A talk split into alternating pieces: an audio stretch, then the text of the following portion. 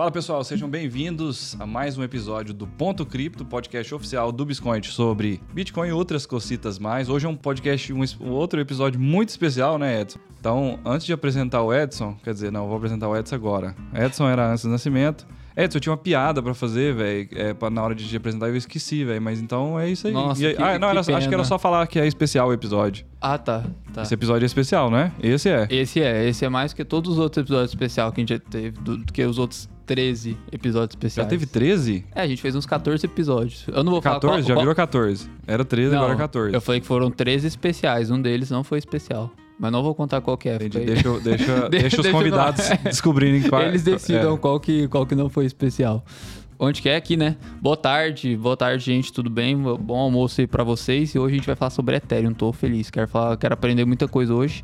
E apresento nosso querido, ilustre convidado, por favor, que eu vou pegar uma água. Pois é, é ele. ITX Toledo, também conhecido como Gustavo Toledo, também conhecido como Gugu Rock, também conhecido como Gugu para os íntimos. E aí, Gugu, bom ou não? E aí, beleza? Bom demais. Você sumiu, ué. O que aconteceu? Ah, não me chamaram aqui mais, velho? Não, a gente fez 14 episódios, você veio no tipo no 3, e aí, tipo, tem só 11 Me episódios. deixaram de molho aí. Que não, isso? não, não, não Na vamos geladeira, lavar, né? não vamos lavar Geladeira. roupa ao vivo aqui. O cara virou artista mesmo, você viu? Tipo assim, quer, quer vir toda semana. Não, é tipo assim. is- Ó, e até puxando um gancho pro assunto Google, se o Ethereum con- continuar fazendo o que ele tem feito nos últimos anos, talvez a gente vai ter que chamar você mais vezes aqui, porque é muita Certeza. atualização, tem, tado nas- é, tem estado nas manchetes aí. É, até em 2020, quando teve um movimento forte de alta de preço, o Bitcoin subiu uma quantidade X lá, mas o Ethereum parece que subiu mais que o Bitcoin, né?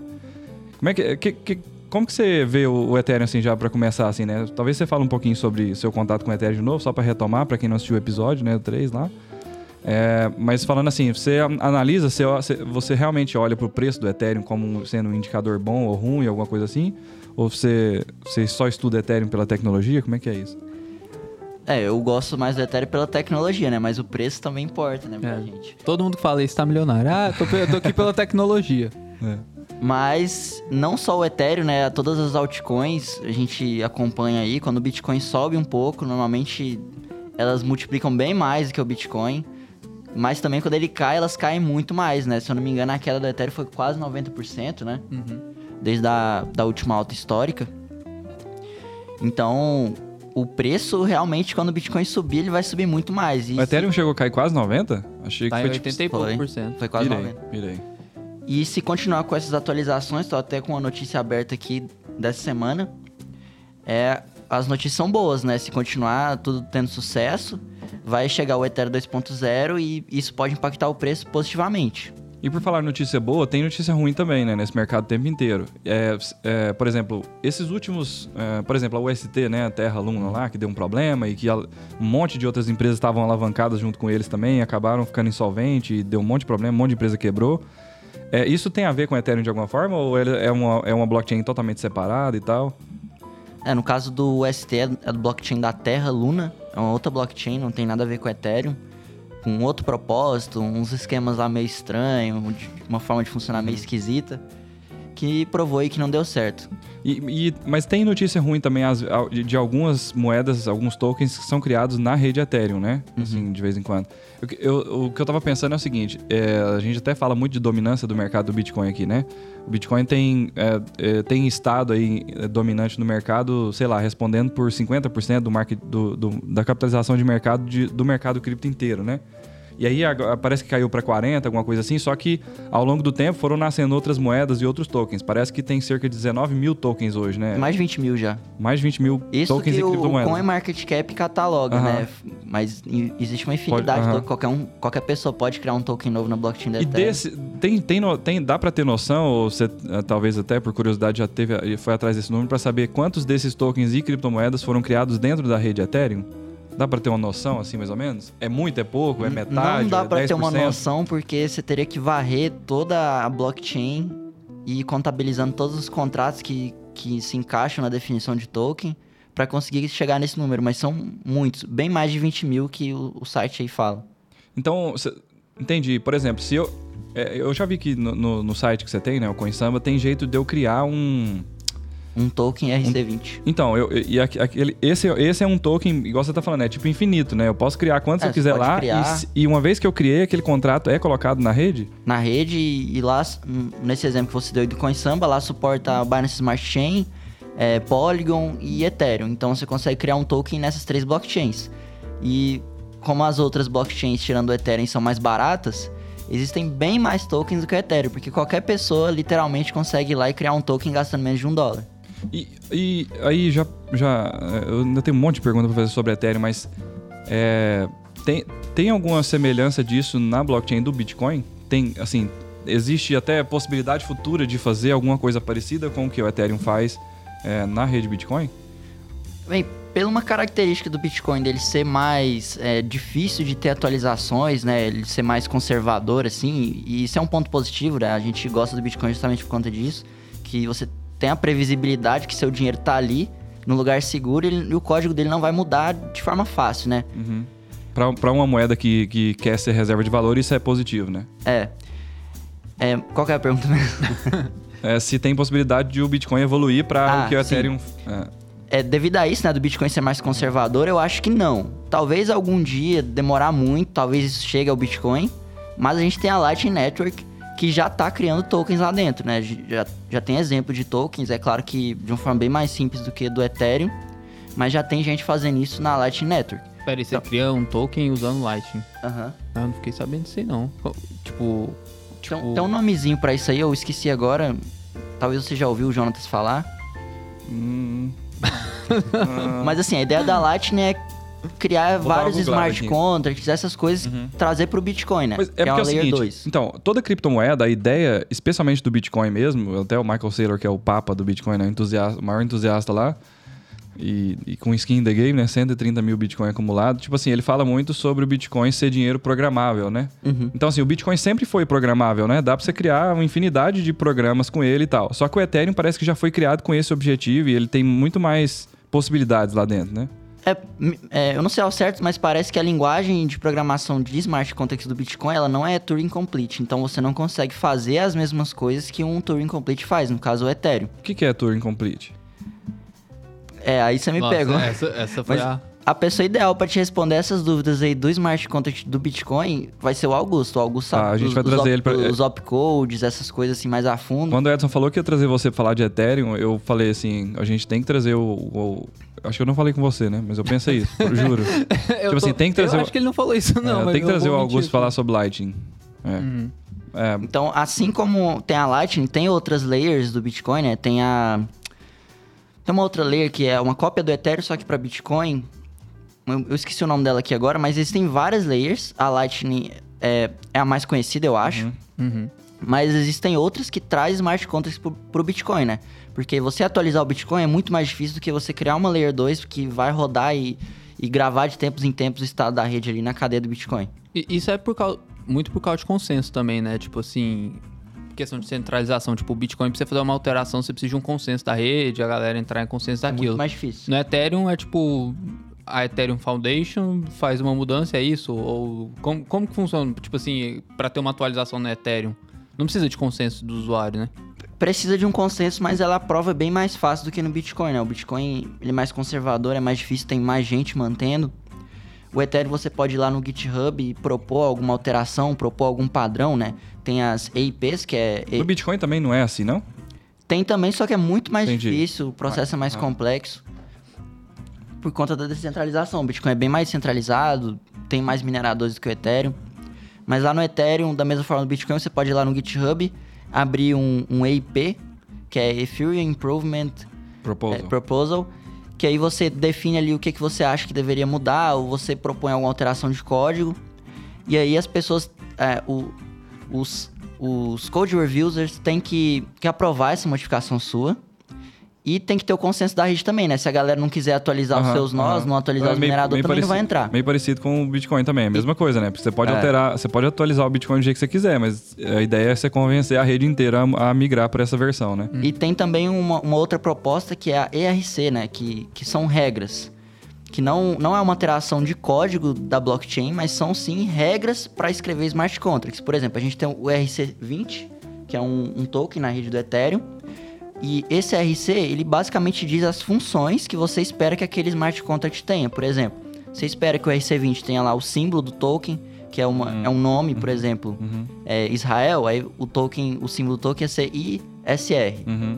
Aí tem um nome do token, que aí seria Israel, a quantidade máxima, a quantidade circulante. Então, os RCs são Seria padrões. um, que eu sou escasso.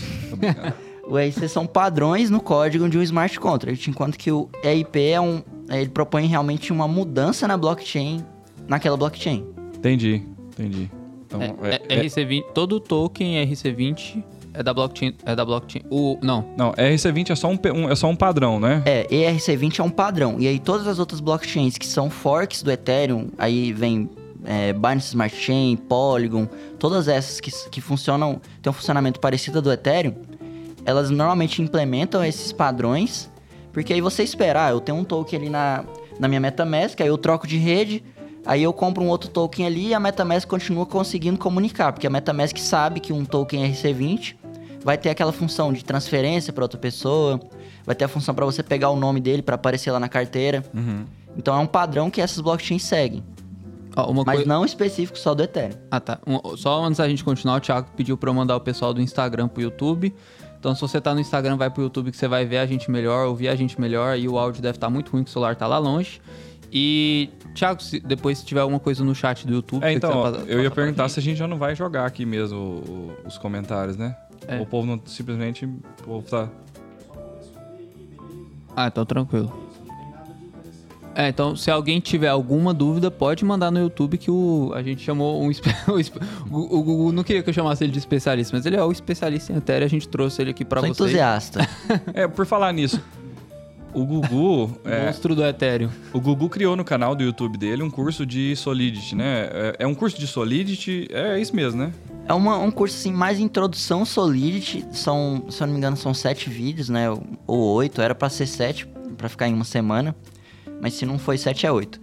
Mas aí no- eu começo ensinando o básico, configurando ali os programas que você precisa para criar um smart contract. Vou explicando ali as, as funções básicas, até chegar no último vídeo, que a gente tem uma loteria pronta. Que o usuário consegue ir lá colocar o- um Ethereum dele para poder participar, ele compra uma espécie de ticket. Aí ele tá participando. E aí depois o administrador desse contrato vai lá e, e clica no botãozinho para sortear. E aí o smart contract sorteia alguém aleatoriamente e transfere o prêmio para essa pessoa. Então, do, do vídeo zero até o último vídeo, você vai conseguir criar um smart contract de loteria. Então o cara, o, o cara sai dessa aula, dessas aulas que você criou sabendo programar Solidity ou mais ou menos assim, é um primeiro contato, um primeiro é, uma sujada de mão assim, experimentando mesmo. É mais uma experimentação, ele não vai saber ali já fazer tudo, porque tem bastante coisa. É, tem muita coisa mesmo, que até se você for estudar, fazer um curso aí completo, você ainda vai ter coisa que você não vai ver. Porque tem coisas. é, por exemplo, tem, tem um tipo de smart contract que chama proxy. Que é um smart contract super complexo, que você, quando chama a função dele, ele delega essa função para outro smart contract ele- por baixo dos panos, você não tá vendo isso acontecer. Tem é, funções para criar outro smart contract, função para destruir o próprio smart contract. Então tem coisas que que só se você tiver procurando, querendo fazer alguma coisa específica que você vai encontrar. Mas lá no meu canal eu tô querendo fazer um curso que vai realmente do zero até o avançado e eu vou fazendo vários exemplos. Eu, até agora eu só gravei um vídeo dele porque tava corrido aí esses dias, mas eu pretendo sim ensinar do zero mesmo Solidity e dar diversos outros exemplos além desse que já tem lá da loteria. Porque assim, tem muita gente, a, gente tem falado muito disso, né? A gente tá no. O, o mercado cripto tá no começo, muito no começo ainda, né? Tipo, a gente tem 12, é, 13 anos, eu acho, do- da, da criação do Bitcoin. Acho que também pro ano 14. E tem muita coisa para crescer ainda, não só no Bitcoin, Layer 2, é, Lightning e tal, mas no, na rede Ethereum e outras redes, né? Outras blockchains, até algumas que você mencionou. Então o mercado é muito novo e tem muita gente que quer seguir uma carreira cripto, assim, né? Quer ir para esse mercado e tal. E talvez o cara, é, se ele quiser aprender a programar, talvez um- uma, uma, uma forma simples dele encostar e ter essa primeira experimentação aí seja o seu curso, né? Fica aí a dica pro pessoal acompanhar. É no canal, é ITX Toledo mesmo? É, o nome do canal é ITX Toledo, você escrever isso lá no YouTube já aparece, é um nome bem único. Semana Solidity, né? É, o nome da playlist é Semana Solidity, Muito massa. mas você, completamente do zero, você não consegue acompanhar, né? Você tem que ter alguma noção antes ali de, de programação, de lógica, então... é, no YouTube mesmo você encontra algum curso sobre lógica, você faz ali algum curso de, de JavaScript básico, e você vai conseguir entender bastante coisa do que eu explico lá. Normalmente, eu tenho uma impressão, talvez você me corrija se eu estiver errado, mas é, tem uma tendência de programadores gostar muito de Ethereum mesmo, assim, em geral? Ou até pessoas que talvez o cara é, tá muito novo na carreira, ou até quer pivotar a carreira e fala assim, ah, eu quero mexer com esse negócio de programação. E aí, a, talvez ele conhece criptomoedas e ele pende ou tende um pouco para ir pro Ethereum. É mais ou menos isso mesmo? Você já... Com certeza, porque o Ethereum é bem mais fácil de programar, a linguagem dele Solidity é muito parecida com JavaScript, diferente de outras blockchains, a Solana, por exemplo, é em Rust. Rust, na minha opinião, é bem mais difícil para quem está iniciando que o JavaScript. JavaScript pula várias coisas ali da programação que você não precisa saber, você consegue programar uma coisa muito mais rápido do que o Rush. É, tem a Solana, Acho que a, a Terra Luna tem uma linguagem própria de programação dela e fica mais difícil ainda. Porque Terra Luna existe ainda? existe. Existe, ué, lançou o, o token novo lá. Eles... É, eles lançaram o 2 e o 3, eu acho, não foi? Não, acho que só o 2. Só dois? Quem tinha o primeiro Virou- recebeu airdrop do 2, não foi? Virou Luna, Luna C, né? Luna Classic e, e virou. E aí o novo chama Luna. É, o o antigo que morreu virou Luna C e o novo é Luna só. E aí, tipo assim, gente que tinha 30 mil reais recebeu um airdrop de 20 dólares. É, tipo isso. Nossa, velho. Foi feio, né, o negócio. Terra Luna é, foi que isso, viu? Ó, eu pedi pro Thiago colocar as perguntas ali. Ah, cadê ali? A Ethereum teria uma camada equivalente a Lightning? Não. É, a gente pode fazer uma equivalência assim. Não sei se a Laís vai saber, mas. É aquela câmera ali, né? Isso. Tem a rede Ethereum, que é a rede mais cara, a rede mais conservadora, vamos dizer assim. E a gente tem uma outra rede chamada Polygon, que é a Layer 2 do Ethereum. A Lightning é a Layer 2 do Bitcoin. O Bitcoin é a, é a mais conservadora, é a, é a rede mais sólida. E a gente tem a Lightning para realizar pequenos pagamentos. No futuro vão ter smart contracts mais elaborados, que ainda é, é complicado você escrever isso. Mas não, a, a resposta à sua pergunta é não. O Ethereum não é não é uma camada equivalente à Lightning.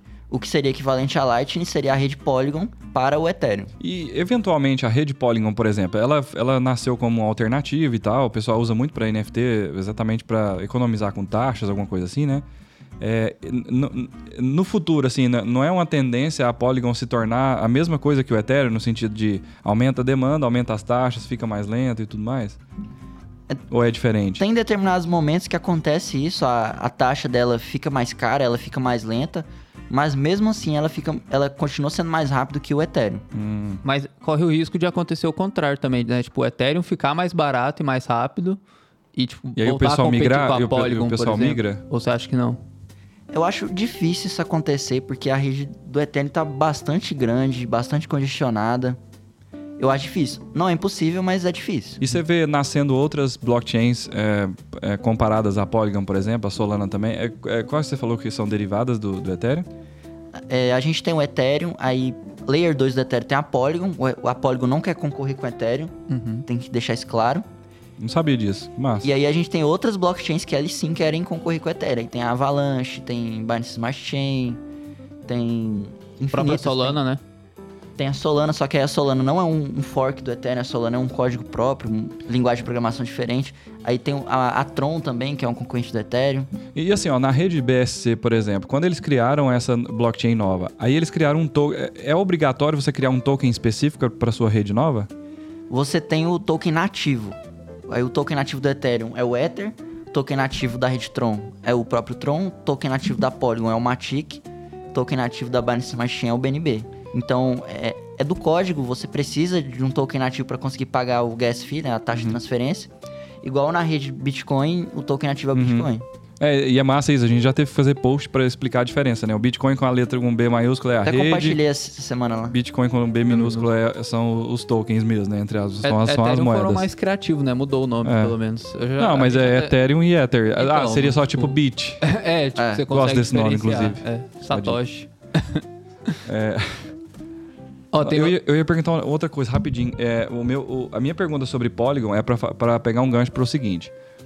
É, quando, surgi, quando surgem essas. ah, qual que é a moeda da Polygon? Matic? Matic. Quando ela surgiu, quando surgiu a rede Polygon, é, a Matic custava X e hoje ela custa, sei lá, 100X, 1000X ou 10X, 20X? Aconteceu essa valorização sim.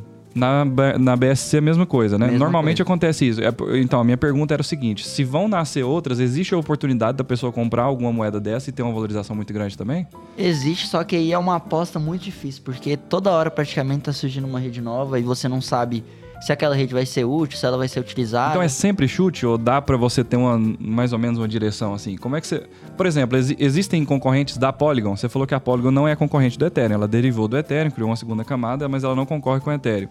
Tem alguma que concorre com a Polygon no mesmo nível? Se concorre, eu não tenho conhecimento, porque a mais usada mesmo é a Polygon Uhum. e a BSC, né? Que a BSC é sim concorrente do Ethereum. A Polygon não é concorrente do Ah, Ethereum. tá. Então, é, e aí, assim, é, então voltando à minha outra pergunta é isso, é, tem alguma forma de você olhar e falar assim, ah, é- ou é mais assim, tipo, ah, tem, você tem que ver quem que é o dono do projeto, quem que tá criando, ver como é que eles, qual que é a, a ideia do projeto. É, tem um exemplo que é a, a blockchain da Phantom, que ela é um concorrente do Ethereum também, só que ela também é um fork do Ethereum. Então, o mesmo smart contract que você escreve para Ethereum, você consegue rodar nela. É, teve um, do um dos fundadores dela que saiu do mercado, ele abandonou todos os projetos que ele participava. Esse cara já participava de outras coisas antes de, de começar na Phantom. Então, talvez se você acompanhar esses caras aí que já são da comunidade, já são Já conhecidos. fizeram alguma coisa de sucesso, provavelmente, né? já tem É. um portfólio, alguma coisa assim. Talvez você apostar em algum projeto que ele tá criando, pode ser um, um sucesso. E tem um negócio Mas- do. mas não deixa de ser aposta. O efeito de rede também é Porque, tipo, o token nativo, ele valoriza conforme a pessoa usa mais a blockchain, né? Tipo assim, É, aumenta a o- demanda, né, é, dentro. pra lá. pagar as É. taxas e tudo mais. Então, se tiver pouco gente utilizando, provavelmente o token não vai crescer tanto, né? O Uhum. token que você usa pra pagar a taxa. Então, você perceber que tem muita gente começando a utilizar aquela blockchain, que aquela... Tipo o que aconteceu com Terra também, né? Tipo, pouco tempo Mas atrás pode era entrar nada. a especulação, porque a blockchain da Terra ela não era muito utilizada, assim. Basicamente, a galera só, só colocava o ST lá na, naquele uh, En- Anchor Protocol, é que Uhum. fala. Só colocava Pra ter lá, mas- rendimento, né? É, só pra isso. Não, não tinha gente criando assim, ah... Mas, mas tinha muita gente. não- Tipo assim, Não. eu falo assim, acontecia muito, muita transação. É, mas o uso Mas, mesmo é, era só pra entendi, isso. Era só entendi. pra Ah, conseguir A ganhar usabilidade juros. da rede Polygon, por exemplo, é, É, é a usado pra, infinita. pra usar NFTs, assim, o maior, né? O uso. É, o, o maior uso hoje é no, no OpenSea o com NFT, mas lá tinha jogo Uhum. rodando lá, tem várias coisas, não tem só, só NFT. E aí, no caso da, da Terra, por exemplo, é tipo isso que você tá falando. O povo só É, usava pra espe- É claro especulação que tinha rendimento. outras coisas lá, Poderia mas o ser principal usada, né? uso, é, Aham. mas o principal uso era esse, só pra conseguir rendimento. Uhum. Será que tem jeito de prever, por exemplo, que uma coisa tá errada? Por exemplo, igual Terra. É, ou é foda mesmo? É difícil, né? Eu particularmente achava bem estranho esse esquema aí, porque lá você depositava o ST no, no, no Anchor, e aí virava AUST, você depositava, por exemplo, um UST, virava um AUST. E aí tinha um outro protocolo lá que você pegava esse AUST, criava uma ação, uma ação sintética que tinha preço equivalente a uma ação de verdade. Tudo que usa a palavra sintética É, pra mim sintética já tá é- só a grande aposta, né? E só, e só aí já é estranho, né? Você criou uma ação, aí de repente essa ação valoriza na vida real, e aí ela valoriza lá também, mas de onde é que vai vir esse dinheiro? Eu. é, você tem, um, você tem uma stablecoin que já é. A ideia é um token que, que, que tem o PEG, né? Que é atrelado ao dólar. E aí depois você tem um outro token secundário, igual você falou, sintético, que, que, É, que, o que é, sintético do sintético. que é estável com e, esse. E provou que não funciona. E depois que valoriza, né? É. Muito estranho. Eu, eu lembro que eu tava uma vez lá pelo Instagram do Biscoint, um cara foi falar da Anchor, foi fazer uma pergunta, eu falei pra ele, ah, nem conheço muito e tal. Ele falou, ah, olha aqui, é 19% o, o, o rendimento e tal. E tipo assim, na hora eu falei, velho, eu preciso olhar isso e tal, mas eu fui deixando pra depois, porque eu sempre tinha a impressão que, tipo, Foi melhor. deixa é, um, trem de 19%, assim, não tem como prever que uma coisa vai dar errado, mas você pega sinais, né? Tipo assim, é uma promessa muito alta por uma taxa de juros que tava muito baixa e, tipo assim, Não, e- tem, e- tipo, não fazia sentido É. mesmo. Não, e deixa eu, deixa eu aproveitar isso pra falar um negócio que aconteceu esse final de semana. Não sei se vocês viram isso. Viralizou um vídeo de uma influencer que tem 23 milhões de seguidores e ela tava indicando o pessoal fazer entrar num site de apostas lá. Ela fez um public post, É, vi, colocou um, um link lá e tal. Do foguetinho, o né? código dela. Ah, Véi, é assim, ó, é- é- tem coisa que é difícil de você saber, igual o ST, tipo, é uma porcentagem menor, não é um juro é, composto assim tão. Mais complexo, né? Uhum. É, então, mas enfim, eu, eu- eu falo assim, tem coisa que é muito visível, velho. Tem- É, exatamente. Quando é complexo, é mais difícil de você descobrir. Agora, quando é- tem Muito coisa que é muito cara, na né? cara. Olha que a menina fez o seguinte, ela apareceu lá pra 23 milhões de pessoas. Obviamente não tem esse alcance todo, os stories e tal, mas... Aí ela mostra lá, aí vai o aviãozinho e dobra o dinheiro dela. E ela faz isso três vezes em sequência no vídeo. Obviamente ela pausou e tal. Mas o ponto é o seguinte: ela tá prometendo pro pessoal que eles vão conseguir dobrar o dinheiro é deles a fácil, cada né? vez. É, exatamente. Você vai colocar seu dinheiro e vai dobrar. E aí eu abri a calculadora lá na hora e fui fazendo contas. Eu falei assim: ah, velho, vou colocar mil reais nesse negócio.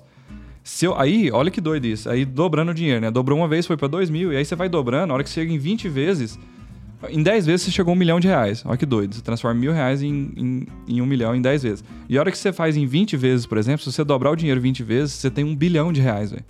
O que ela não fala é que o site, ele tá a todo momento ali fazendo uma- um cálculo pra saber a hora que ele pode pagar isso pras pessoas e a hora que ele Exatamente. tem que, que Exatamente. quebrar todo mundo pra ele conseguir recuperar. Então, assim, é, se você vê um negócio desse, velho, faz as contas, saca? É igual, por exemplo, ah, tem 1% ao dia garantido aqui. Velho, se você fizer a conta, você vai ver que em seis meses você tem o PIB mundial na sua Mas conta tempo, bancária. Tempo atrás aí eu vi no YouTube um que tava prometendo 4% ao dia.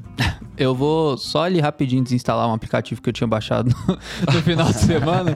e depois a gente. Achei que você ia, você ia no banheiro e tava avisando que você ia no banheiro, velho. Eu falei, velho, não precisa. Não, só, só precisa resolver o negócio. Ele é rapidinho. É tipo o Michael Scott, né? O negócio da Vai, vai ter pirâmide. que pausar a live no Instagram, né? Pra você... Já, viu, você já viu esse episódio, ô- Ah. ô, Gustavo? Você já assistiu o The Office? Não. Assiste, não. é Tô muito bom. assistindo Suits agora. Ah, não, Nove os- temporadas, vai demorar um pouco. Ah, eu parei no Suits lá na Suits sexta. é, é, é desisti, série de quem posta frase no Sabe por que, Instagram. que eu parei de... motivadora. Sabe por que, que eu parei de assistir Suits? Porque o- a, a graça da, da, da série era aquele cara saber tudo. Ah, eu- uma vez que eu leio a coisa, eu, não, eu aprendo, e uma vez que eu aprendo, eu nunca É esqueço. o Harley, é? Não, o Harvey não. Harvey, o- é o ah. outro, o, o Mike. Mike. É, só que aí no- da, da terceira, quarta temporada pra frente, ele para de usar isso. Aí de repente eles lembram, num episódio lá no 17, eles lembram, ah, tem que o cara tem um po- superpoder, vamos usar isso aí. Enfim, aí eles abandonaram isso, aí eu fui e abandonei a série. Mas tem um monte de série boa que eu posso. Pra gente, a gente podia aproveitar pra indicar, o povo não tá participando muito, mandando as perguntas Não, tem, sobre du- Ethereum. tem duas perguntas aí, ó. Não, mas peraí rapidinho, só falar um negócio do, do The Office, é porque é o seguinte, Ah, é, tá. o cara lá, o, o diretor do escritório, ele fala assim, gente, eu achei um esquema aqui muito bom pra gente participar. Ele usa, ele usa essa é, palavra. Esquema. Aí ele vai apresentar pro povo, aí ele leva pra sala, pro auditório, vai dar uma palestra lá. Ele fala: Não, cê- é, é o seguinte, eu venho aqui e aí eu, eu pego você, o Google, você e o Edson entra debaixo de mim. E aí cada um de vocês contrata duas pessoas e vende esse produto pra elas e tal. Aí o cara fala, aí um deles vai e fala, não, isso aí é pirâmide. Ele fala, não é não. Ele fala, vou explicar pra vocês. Aí ele pega um flip chart de desenho, um pontinho, dois pontinhos, aí quatro Aí vira uma pirâmide. É, aí um cara vai lá e, e enquanto ele tá explicando, o cara vai e desenha a pirâmide, assim. Ele fala assim, ah, eu tenho que... Igual o Edson, eu vou... Gente, eu tenho que ir ali desinstalar um fazer uma aplicativo, fazer uma ligação. É, bom demais. Qual que é a pergunta aí? O Renato perguntou sobre o MetaGods, é um projeto NFT aí que eu, que eu criei os smart contracts. Ele perguntou se foi eu que programei. Foi eu que programei. E se eu, Tipo, sim. pen- Essa é a resposta. e se eu penso em ensinar no YouTube a programar um contrato de NFT? Penso sim, né? A Semana Solid não ensina exatamente isso? A Semana Solid ensina especificamente a programar um- uma loteria. O ruim de curso é isso, né? O curso, o cara que tá dando o curso, ele tem que escolher alguma coisa pra ele ensinar a fazer. E aí não você... dá pra ensinar tudo, né? É, não dá pra ensinar tudo em um, em um curso. Você tem que pegar ali a, a base e o conhecimento que você adquiriu ali e por conta própria, pesquisando, ter as suas ideias e criando as coisas, né? Não dá pra ensinar tudo também. Mas no caso do NFT dá pra ensinar sim. Nessa série nova que eu quero criar aí quando eu tiver um tempo, eu vou dar vários exemplos. Um desses exemplos que eu quero dar é criar um NFT. E aproveitando, assim, uma coisa que eu acho muito interessante do jeito que você fez, o formato que você fez, e eu já vi você trabalhando com outras coisas, até dentro do Bisconte mesmo, pegando novas linguagens, novas plataformas para aprender a mexer. Eu acho que esse formato é o melhor para você aprender qualquer coisa. Então, quem tiver interessado a a aprender coisa de tecnologia, eu recomendo fazer desse jeito. Pega um curso que vai direto, faz você sujar a mão já, já entra no, já sente como é que é a água lá e aí você vai aprendendo mexendo mesmo na prática, né? Acho que é o melhor jeito de aprender. É, não pode só assistir o curso. Você tem que ser curioso, tem que ir pesquisando, tem que ter ideia, né? Coloca um objetivo. Ah, eu quero criar tal coisa descentralizada. Como que eu vou fazer isso? E vai pesquisando, pesquisa em inglês que tem mais conteúdo. Vai indo atrás, vai colocando a mão, testando, vendo que deu errado, tentando fazer certo. Ir no Stack Overflow, ver pergunta de outras pessoas que já fizeram lá, ir no GitHub do Ethereum. Tem que ir pesquisando, tem que ir inclusive, atrás. cê- cê- qual que é a sua idade agora? 22. Você começou a programar com, sei lá, 14 anos, 15 anos? Ou mais? Nessa cidade eu era curioso só. Programar mesmo foi com 17. Porque Demorei um É pouco. porque eu fico brincando às vezes com o Jonas, né? Que já tá na, na, na faixa dos 40 anos. Vou ser demitido por falar disso aqui, mas... é, tipo assim, eu, eu, eu ficava brincando com ele assim, velho, como é que vocês conseguiam programar antigamente sem Stack Overflow, sem F12, velho, no, no, no, no browser, velho? Como é que o cara... Sabe, como é que o cara debugava os trem na hora, velho? Tipo... Tinha fórum. No caso do Jonatas era fórum de Java. Acho que chamava... É, GuiJ, o nome do fórum. E era difícil, né, usar isso. Hoje em dia é bem Véi, mais hoje, fácil. velho, oh, no, Stack caso Overflow tem, ensina... bom demais. No caso do Jonas, tipo, 50 anos atrás, ah, a internet tava nascendo Naquela época, ali. É. Antes da bolha do .com, né? Aí é foda. Ó, Ah, um Na jo- época, na época o, o que o Jonas mexia chamava computador. Era isso, o nome da, da coisa. Não, os acabado de- meus professores da faculdade, eles contam que quando chegou o computador aqui em Goiânia, eles tinham que faz- perfurar o cartão e aí tinha que levar lá no lugar onde tinha o computador, deixar lá e depois ele voltava pra pegar o resultado pra ver se deu certo o programa que ele fez. Olha como que era. Entendi, Pera, assim, como entendi. perfurar o cartão? Como É, assim? Programava no cartão perfurado. Só que como não era fácil, tinha uma fila de gente pra testar os programas. Você furava né, lá, É- é- é porque antes. É porque o programa é, é, assim, um programa de computador, e um, um computador funciona só com input, out, é, só ligado e desligado, né? Com um- uns e zeros. Aí eles marcavam os pontinhos e, esse- e aí tinha um leitor que lia esses pontos e Sim, aí era um ele, tinha, programa. ele tinha que ir lá no lugar, deixar o cartãozinho lá com a pessoa, depois ele voltava lá pra pegar o resultado pra ver se deu certo aquele programa que ele escreveu. Nossa. Véi, é, é tipo isso. É por isso que é exponencial no negócio, né? Tipo, nós estamos falando de criptomoeda aqui, um trem maluco, velho. A porra do Elon Musk tá indo pra Marte, sabe? É uns trem louco demais, velho. A internet é muito foda, velho. É muito rápido. É muito rápido. É, Hoje em dia você tem é, informação o tempo inteiro, né? A gente sabe o que tá acontecendo em todas as empresas ao mesmo tempo. Por isso que as empresas ficam insolventes e quebram tudo ao mesmo tempo, né? E é muito bom isso, porque aí já resolve o problema. Já aí o mercado volta, né? É aquele negócio. Antigamente do... demorava demais as, as quedas, né? De mercado. Qual que é aquele negócio do. Ó, o verificado aqui, ó. Oi, A sim. botura. Que isso, hein? É o sócio. Aí é o- É o sócio? Não? É o sócio. O, Bodybuilder. Ge- o, Ge- o Gemuel mandou um negócio aí. é, qual, qual vai ser o papel dessas soluções de segunda camada do Ethereum quando tiver o sharding do Ethereum? O que que é sharding? O sharding eu expliquei naquele episódio sobre. Então, se a pessoa quiser, ela vai lá no episódio 3 depois que acabar Boa. Não, vou explicar tá por cima aqui, mas, mas se ela quiser. Fui grosso pra caralho Não, mas se agora. ela quiser mesmo é melhor pra gente, né? É, Porque é lá tem, tem mais coisa. É. Mas explicando por cima, o sharding vai ser a divisão da blockchain em várias partes. E aí, determinado minerador, validador, né, que vai mudar a forma de minerar, não vai ser mais minerador, vai ser validador. Cada validador só vai enxergar aquele sharding que ele tá ali. Vai dividir a blockchain em várias camadas. Isso vai deixar a blockchain mais rápida Hum, e talvez mais barata. Não tem a promessa disso. Então, já respondendo a sua pergunta, qual que vai ser o papel da- das soluções de segunda camada? Eu acho que o papel delas vai continuar sendo barato e mais rápido do que o Ethereum, porque como o Ethereum, assim como o Bitcoin é mais conservador e as mudanças são mais difíceis de ocorrer nele, as blockchains de segunda camada vão ter atualizações bem mais rápido, as melhorias vão chegar primeiro nelas. Então eu acho que elas vão continuar tendo esse papel de taxas mais baixas e ser mais rápido. E, e assim, a Laís, a Laís é a que mais participa aqui, né? Ela já ganhou a caneca? Já demais, lá. Isso foi a primeira a ganhar a caneca. Pois é, ela perguntando sobre Ethereum 2.0, e essa pergunta é muito boa, assim, ó, porque a gente já falou no episódio 3 também, se a pessoa quiser saber um pouquinho mais, você explicou lá, mudando de Proof of Work para Proof of Stake, Proof você, of Stake. você transforma de mineradores para validadores e tal, é um, é, eu até estudei Celo na época, né, e- que a Celo começou a fazer alguns trabalhos aqui no Brasil, e era meio parecido esse negócio dos validadores, assim, achei É, é, Uma interessante. coisa interessante também dos validadores é que no roadmap do Ethereum ainda não tem uma previsão de quando quem colocou as moedas em stake vai conseguir tirar elas de stake. Então elas vão continuar Ué, como bloqueadas. assim? Eu vi que, que tem um negócio assim, se você colocar uma moeda travada no, stake, no, num, num lugar X lá, você só consegue tirar quando o Ethereum 2.0 entrar, né? Quando completar tudo e justamente por não ter uma, um prazo específico para completar a atualização, a gente não tem uma data. Ah, você colocou o Ethereum stake aqui, daqui dois, três anos você vai conseguir tirar. Não tem uma Carai, data. A, gar... Mas- a garantia sou eu. Pira aí, velho. Esse, esse, o Ethereum E Stake é o que eles chamam de, de SETH, não é? Que tava tendo uma...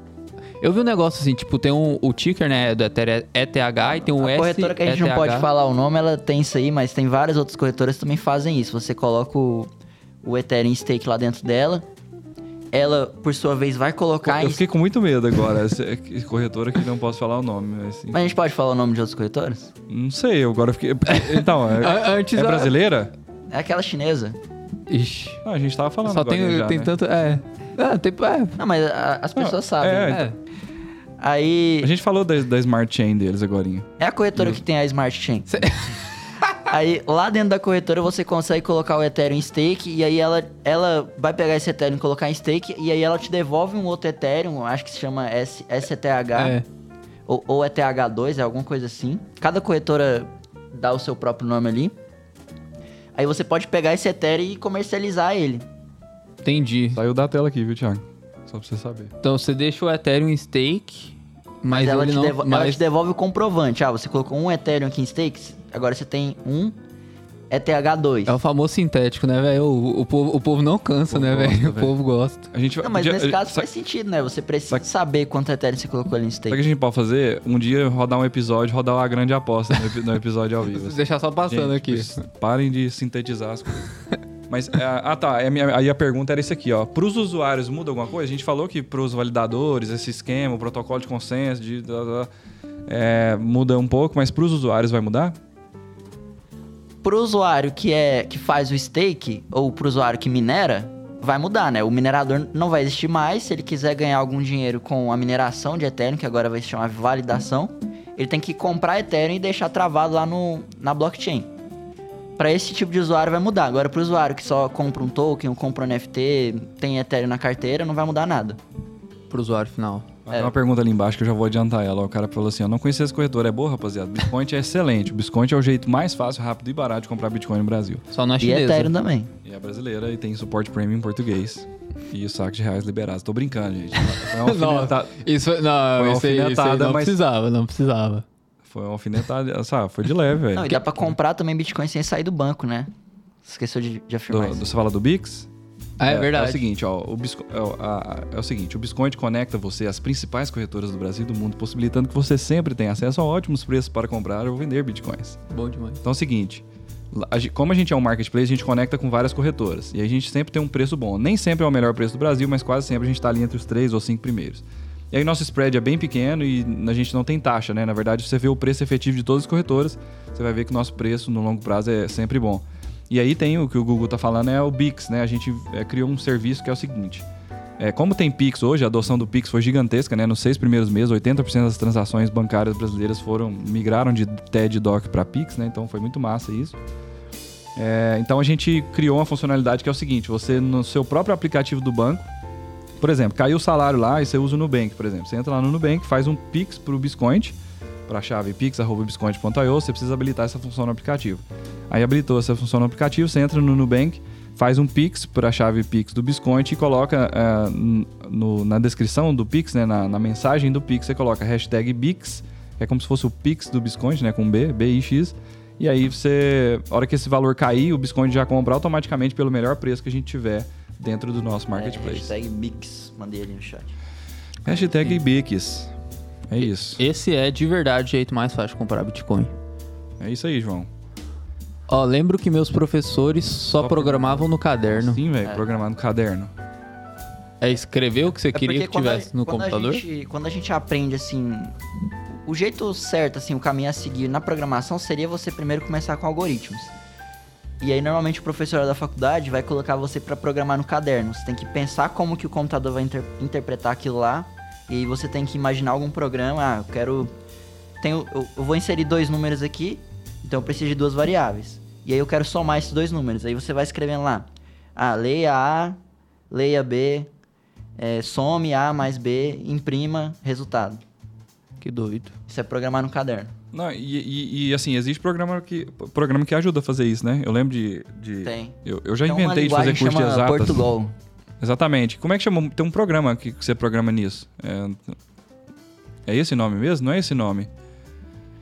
É, eu, eu fui, eu fui inventar, eu velho. sei que tem um programa que pra. Eu fui inventar de fazer um curso de exatas. Ah. Tipo, Era, era rede de comunicação. É, é quase, mistu, é quase engenharia de computação, falar a verdade pra você. Porque de comunicação? chamava rede de comunicação no IFG. Tipo assim, Ah, tá, entendi. você tinha matéria de, de engenharia, velho. Como é que chama aquele trem? Álgebra linear. Nossa, Geometria um analítica. pesadelo, velho. Geom- é, Ia ter isso aí, nem tinha no primeiro período. Como é que chama aquele trem, velho? É, limites e derivadas? É Cálculo, né? Cálculo 1, Cálculo. cálculo 2. Véi, assim, desculpa, velho. Simplesmente não faz sentido. Mas beleza, foi, foi bom porque eu descobri que eu não era uma pessoa de exatas. Mas aí tinha aula de programação. Foi uma das aulas que eu inscrevi pra fazer, velho. É super massa isso. Lógica de programação, todo mundo ti- tinha que aprender a Com fazer isso. certeza. Te ajuda em várias coisas. É. A parte ruim disso é que você vai começar a pensar muito logicamente. É. Aí alguém vai te falar alguma coisa, você vai pensar no sentido mais lógico. Tipo né? aquela história assim, né? Vai lá no supermercado É. e traga é, uma dúzia de ovos. Se tiver leite, traga, du- traga dois. Aí você traz duas dúzias de ovos. Sei lá. Tinha Ah, tá, leite, aí entendi. você trouxe duas dúzias. É, exatamente. Entendi, entendi. Estrutura condicional e tal, né? Mas aí eu ia falar outra coisa, velho. Que nesses negócios de exatas e humanas. Esqueci agora, depois eu tento lembrar e falo pra vocês. Aqui, ó, o cara aqui falou que na engenharia... Ah, tá, lembrei, lembrei, lembrei, lembrei. Você Ah. falou de programar no caderno, olha que doido isso. Eu, eu, eu tava puxando esse gancho porque eu já, eu já me aventurei na programação, né? Com PHP 20 anos atrás, tá bom, mas desculpa. Enfim. Mas eu. O cara criou o PHP, tá vendo? Tá bom, 10 anos. Sei lá, quando começou? Dois anos depois que começou. Quando nasceu o PHP. É, PHP, não, é, mentira, era mais pra frente já, era PHP 4. Uhum. 4.0. Tava no início ainda. Aí é foda. Então é, sou velho mesmo. Mas enfim, eu sei que eu fui fazer um processo seletivo pra entrar numa empresa. De tecnologia? É, e era pra ser desenvolvedor PHP. Ó, rapaz. Aí, velho, eles falaram que ia ter um teste prático lá. Aí, velho, eles passaram um, um- Tinha um trem pra você estudar e tal, um. um- tipo um roteiro, saca? Eu sou muito de humanas, né, velho? Tipo, muito de letras, assim. Tipo, tem um roteiro. Como é que chama aquele negócio? A cole, o cole, co- co- a cole- Coletânea? Coletânea pra você fazer a, a- a prova. a redação. E eu achei que ia ter um computador lá com alguma linguagem específica, por exemplo, PHP, né? Que a vaga era de PHP pra você programar. E aí eles deram um papel e uma caneta, velho. Falaram assim, agora você tem que programar isso aí. Foi, Ah, o, dia, que- era- foi o dia que eu descobri que eu não sou programador, velho. Era bem iniciante, né, essa vaga aí. Pro cara pedir pra fazer isso. Nossa, foi iniciante, eu fui embora, velho, do negócio e Não, nunca mais eu acho me que o- apliquei pra ele vaga tá- de PHP. Ele Pensa. tá falando, tipo assim, pro cara querer cobrar que você saiba o básico. É, É, não, porque que era é uma vaga tipo básico, júnior, saca? Não, menos que júnior. Pois Você é, então, saber se então, o cara sabe foi muito bom você ter falado disso. Então, foi muito bom você ter falado isso, porque pra mim, se, se ele tivesse falado assim, ó, você vai fazer um algoritmo. Se ele tivesse falado com essas palavras assim, ó, você vai escrever um algoritmo pra resolver esse problema aqui, eu, eu provavelmente teria usado um Portugal da vida e fazer estrutura condicional normal. É, porque A, a- a ideia de algoritmo é você falar pra máquina numa linguagem humana mesmo, né? E não, enfim. Aí, tipo assim, mas agora que você falou, velho, tipo, eu imaginei que era pra criar o programa mesmo. Aí eu imaginei eu criando, ó, abrindo as tags de PHP, escrevendo um negócio. Falei, velho, isso aqui simplesmente não faz sentido. Eu fui embora. Mas agora que você falou, provavelmente eles queriam ver se o cara entende a lógica de programação mesmo, né? É. Vou voltar lá. Tô brincando, tô brincando, Jonas. Dá Brincando tempo ainda de...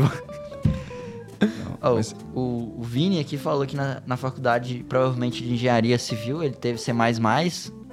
E, e tem mesmo, tem uma disciplina lá que ensina. Eu estudei C++ também. Eu tinha 14 anos, lá no Cefet ainda. no IFG. Os caras falaram assim, vamos fazer um jogo. Não sei se você já teve essa experiência de os amigos falar assim, bora criar um jogo pra gente aprender a programar. Nunca Aí, velho, a gente foi direto pra RPG. A gente queria criar um RPG tipo LoL, assim. Nem era LoL na Ah, época. vocês foram no fácil, né? Tipo, Exa- a- a não, gente e aí, A gente queria a RPG de mundo aberto. Exatamente, velho. Aí a gente foi pesquisar sobre isso. Depois de uns seis meses que a gente tava estudando as coisas, estudando C++ em livro, velho, sem computador pra testar e tal. Aí a gente foi achou um fórum e um cara falando assim, ó, ó, muita gente vai, vai querer começar a programar e aí elas é, vai querer criar um jogo e o primeiro jogo que elas querem criar é um RPG. Esse é o pior caminho, porque é o jogo É mais mais, difícil, difícil. mais complexo. Tem, falou, tem um esquema lá de, de path, de caminho, você tem que clicar, no, clicar num lugar assim, um boneco tem que ir certinho e, e sem esbarrar nas paredes e, e sem parecer um robô andando. Ele tem que, tipo assim, se, se for na diagonal, ele tem que ir na diagonal ao invés de ir fazendo assim. Não, e aí é o seguinte, É difícil fazer isso aí. Não, a, a gente tinha um cara lá que era muito fã de história e especialmente de guerras, então ia ser baseado em guerra. Assim, a narrativa ficou perfeita, mas a execução do negócio, velho, Era só matemática pura. ser feito de tabuleiro. Aí resolvia. É mesmo, né? Jogo Pegar- de cartas. É, pegar, Super trunfo. a, pegar a história inteira e transformar no jogo de tabuleiro. o Super Trunfo era massa, né? Era tá bom. falando disso? Ah, teve, teve alguma pergunta aqui que eu não respondi? Olha, a gente tinha que falar, só dar um oi pro Botura também, nós é fã dele. O dia que ele quiser vir aqui, ele está mais que convidado. É... Eu lembrei que eu tenho que ir pra... lá, né? eu, Não, eu lembrei que eu tenho que É, ir pra que ele quiser academia. chamar a gente pra ir lá Aí também. não tem coragem, não. Ah, ele não rola, né? Dia- Ah, ele podia tatuar uma, uma seta do Avatar na sua cabeça, é o sonho do Thiago. Toda vez que a gente vem aqui, ele fala isso. Ia ficar bom?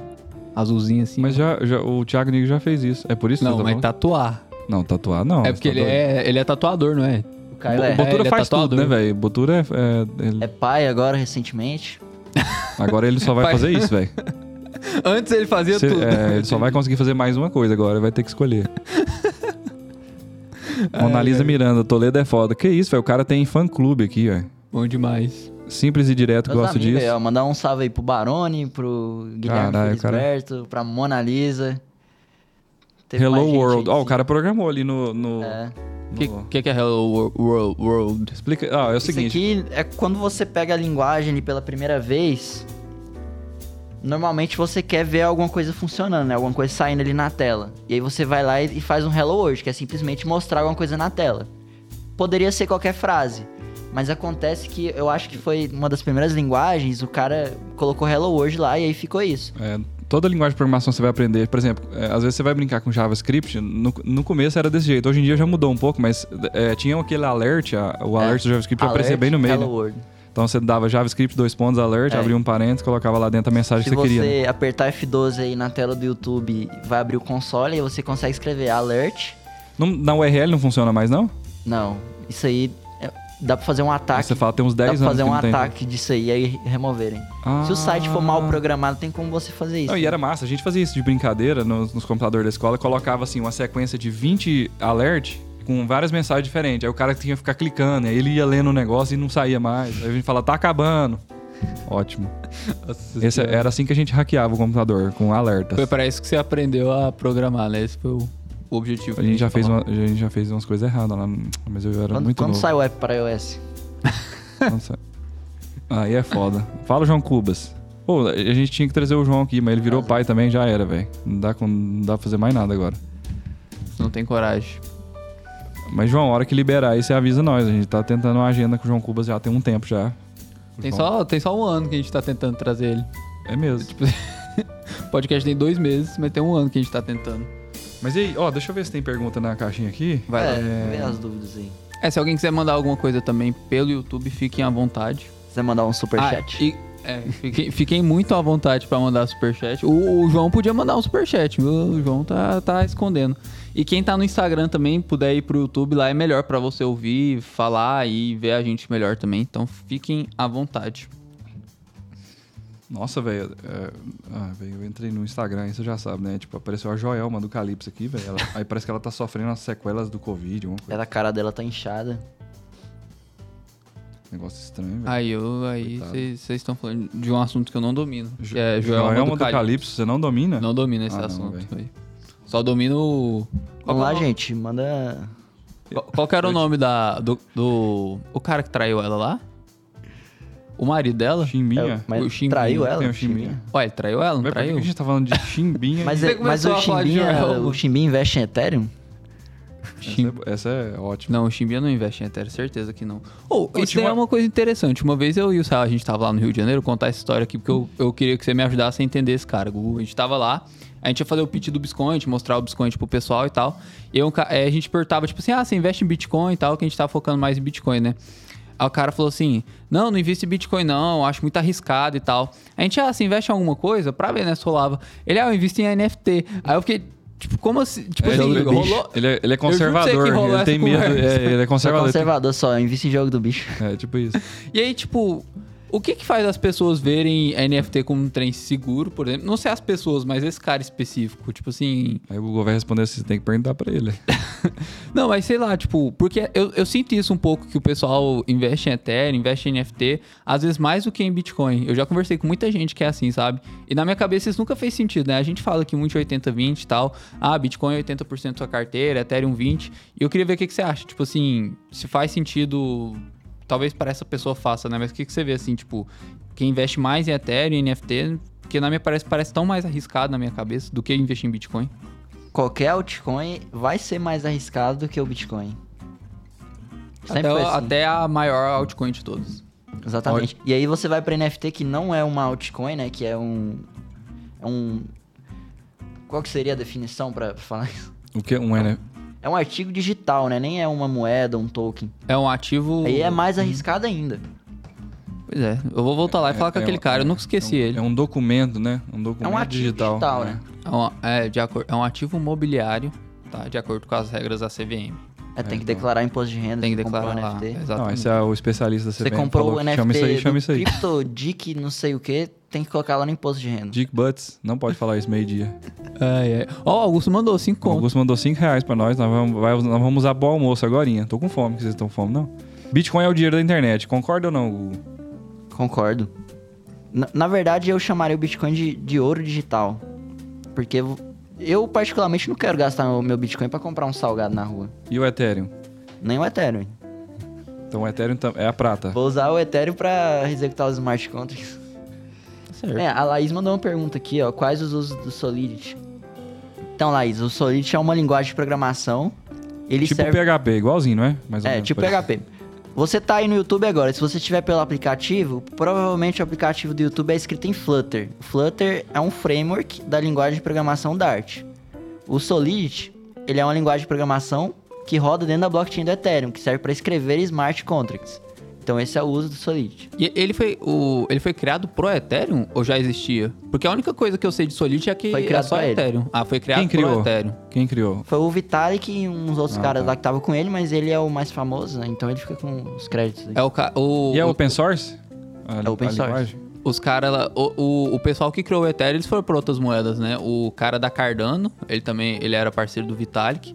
Tem um cara de outra moeda, Polkadot. Esses dois caras. Mas é, é um caminho natural, né? Você tá ali naquele meio, você, você quer sair porque você tá incomodado com alguma coisa, e você sai pra criar alguma coisa que você acha que é melhor, que é, que é mais otimizado. É, na- é um caminho natural, né?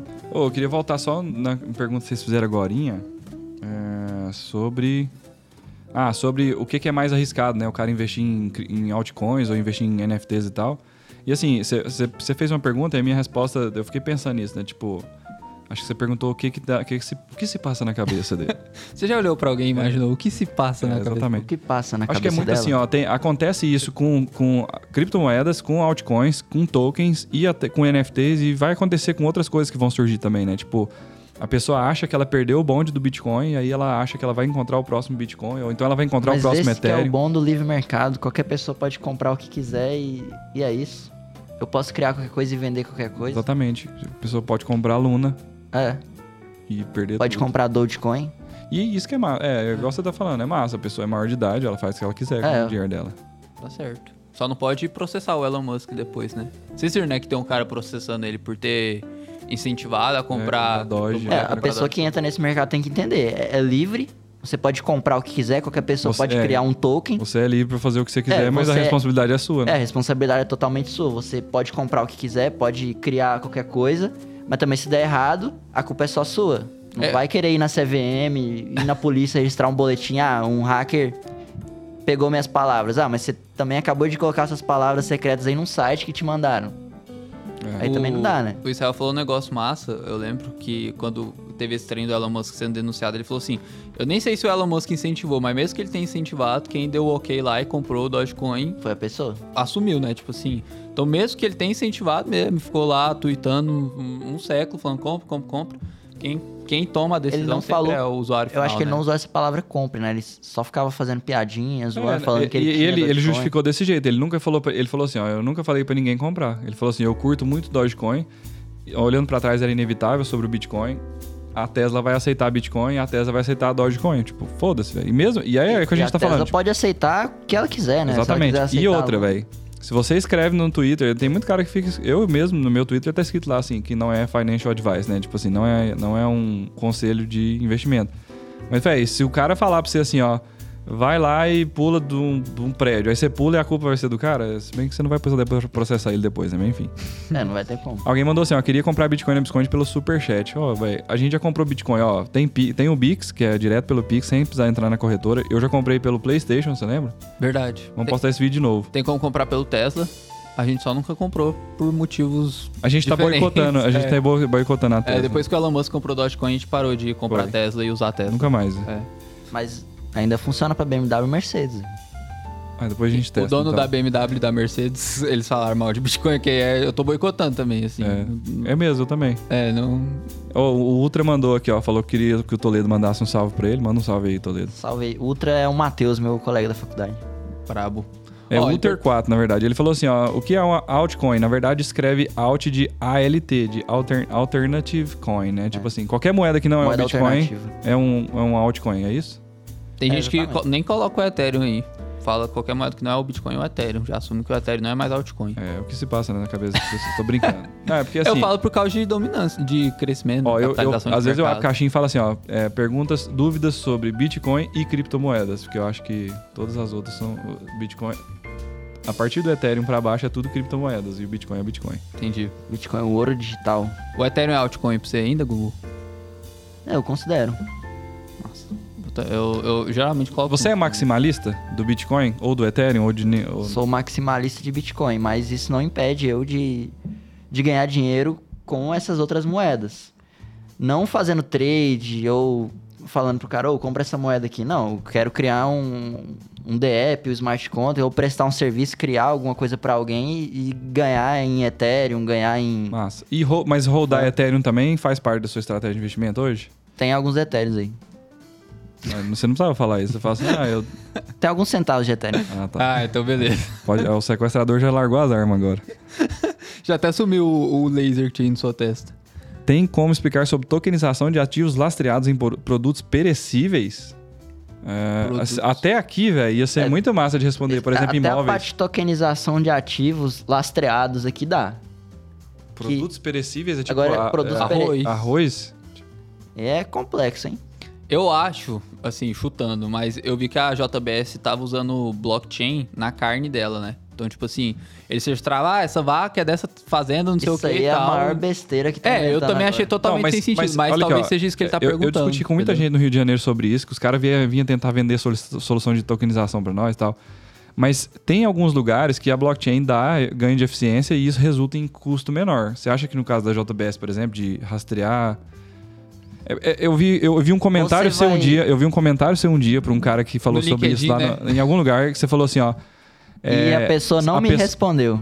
Pois é, tipo assim, ó, Eu vi isso também, eu vi no LinkedIn. o Google é dos meus, ele dá palestrinha e fica querendo debater. A pessoa não respondeu. Porque é o Ela seguinte, colocou- você tem que confiar na pessoa que está inserindo os dados, não é isso? Exatamente. Não adianta nada a JBS estar inserindo os dados lá na blockchain, você tem que continuar confiando que ela está inserindo os dados certos. E a minha pergunta lá foi exatamente essa. Como que você garante que a pessoa que está inserindo os dados lá está inserindo os dados certos Mas e se e o realmente dono- é a pessoa? Ó, ó, quem que é o maior interessado? É o dono, porque ele tem. O maior interesse dele é que os stakeholders todos estejam bem. Então, porque é eles que dão dinheiro para ele. Então, esse, o dono da empresa, por exemplo, ele analisa tudo, todos os negócios e ele é confiável. Senão ele não tava na posição de CEO da empresa, por exemplo. Aí, se esse cara fizer a alimentação dos dados inicialmente, ou pelo menos ele fazer uma auditoria disso e assinar com o certificado dele, por exemplo, com o token dele. A Mas partir daquele momento, não, pode, não, é, não é obrigatoriamente seguir uma, uma cadeia? assim? Mas é aí que tá, eles usam blockchain privada, que só uma pessoa que insere dados lá. Então, se essa pessoa quiser modificar os dados anteriores, eles conseguem também. Por que já não usam um banco de dados direto, então? Entendi.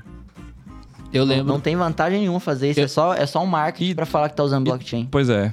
Eu, eu tive essa conversa com o nosso amigo dinamarquês. E ele falou um negócio interessante, que tinha uma empresa de, é, farmacêutica que tava falando... Amigo dinamarquês? É, eu esqueci o nome dele agora. Nils. Nils? É, esse Ah, mesmo. Aí ele tava falando um negócio de uma empresa farmacêutica que queria rastrear o- os remédios. E tipo assim, era tipo assim, o, o caminhoneiro pega 10, 10 caixas de remédio no caminhão dele, ele coloca lá. Peguei 10 caixas de remédio e ele entrega as 10 caixas, né? Só que aí ele falou, velho, isso é tão óbvio que o, o, o problema continua sendo o caminhoneiro, né? Porque ele pode colocar, coloquei 10 caixas, É, roubar uma é, caixa e, é. tipo, vender por fora, por exemplo. Exatamente isso. Então, Quem é que, que Quem vai que dá o garantir? input ali, né? Quem que faz o, o negócio, né? Esse que era o, o, o- o grande problema. Se fosse alguma coisa automatizada, IoT assim, também poderia ter risco, né? Alguém hackear o Aí dispositivo. eu tinha Internet of Things, né? É, Internet mas das coisas. seria alguma coisa automatizada. Ah, acabou de chegar 10 caixas, ele já insere e O robô conta, É, ah, tem 10, e beleza. inserir em uma blockchain pública, ao invés de ser uma blockchain privada, que a- o dono da blockchain consegue ir lá e mudar os dados. Aí seria útil. Agora, Então, por exemplo, você tá falando o seguinte: se tivesse uma Polygon e o cara usasse, porque tem que ser uma. É porque assim.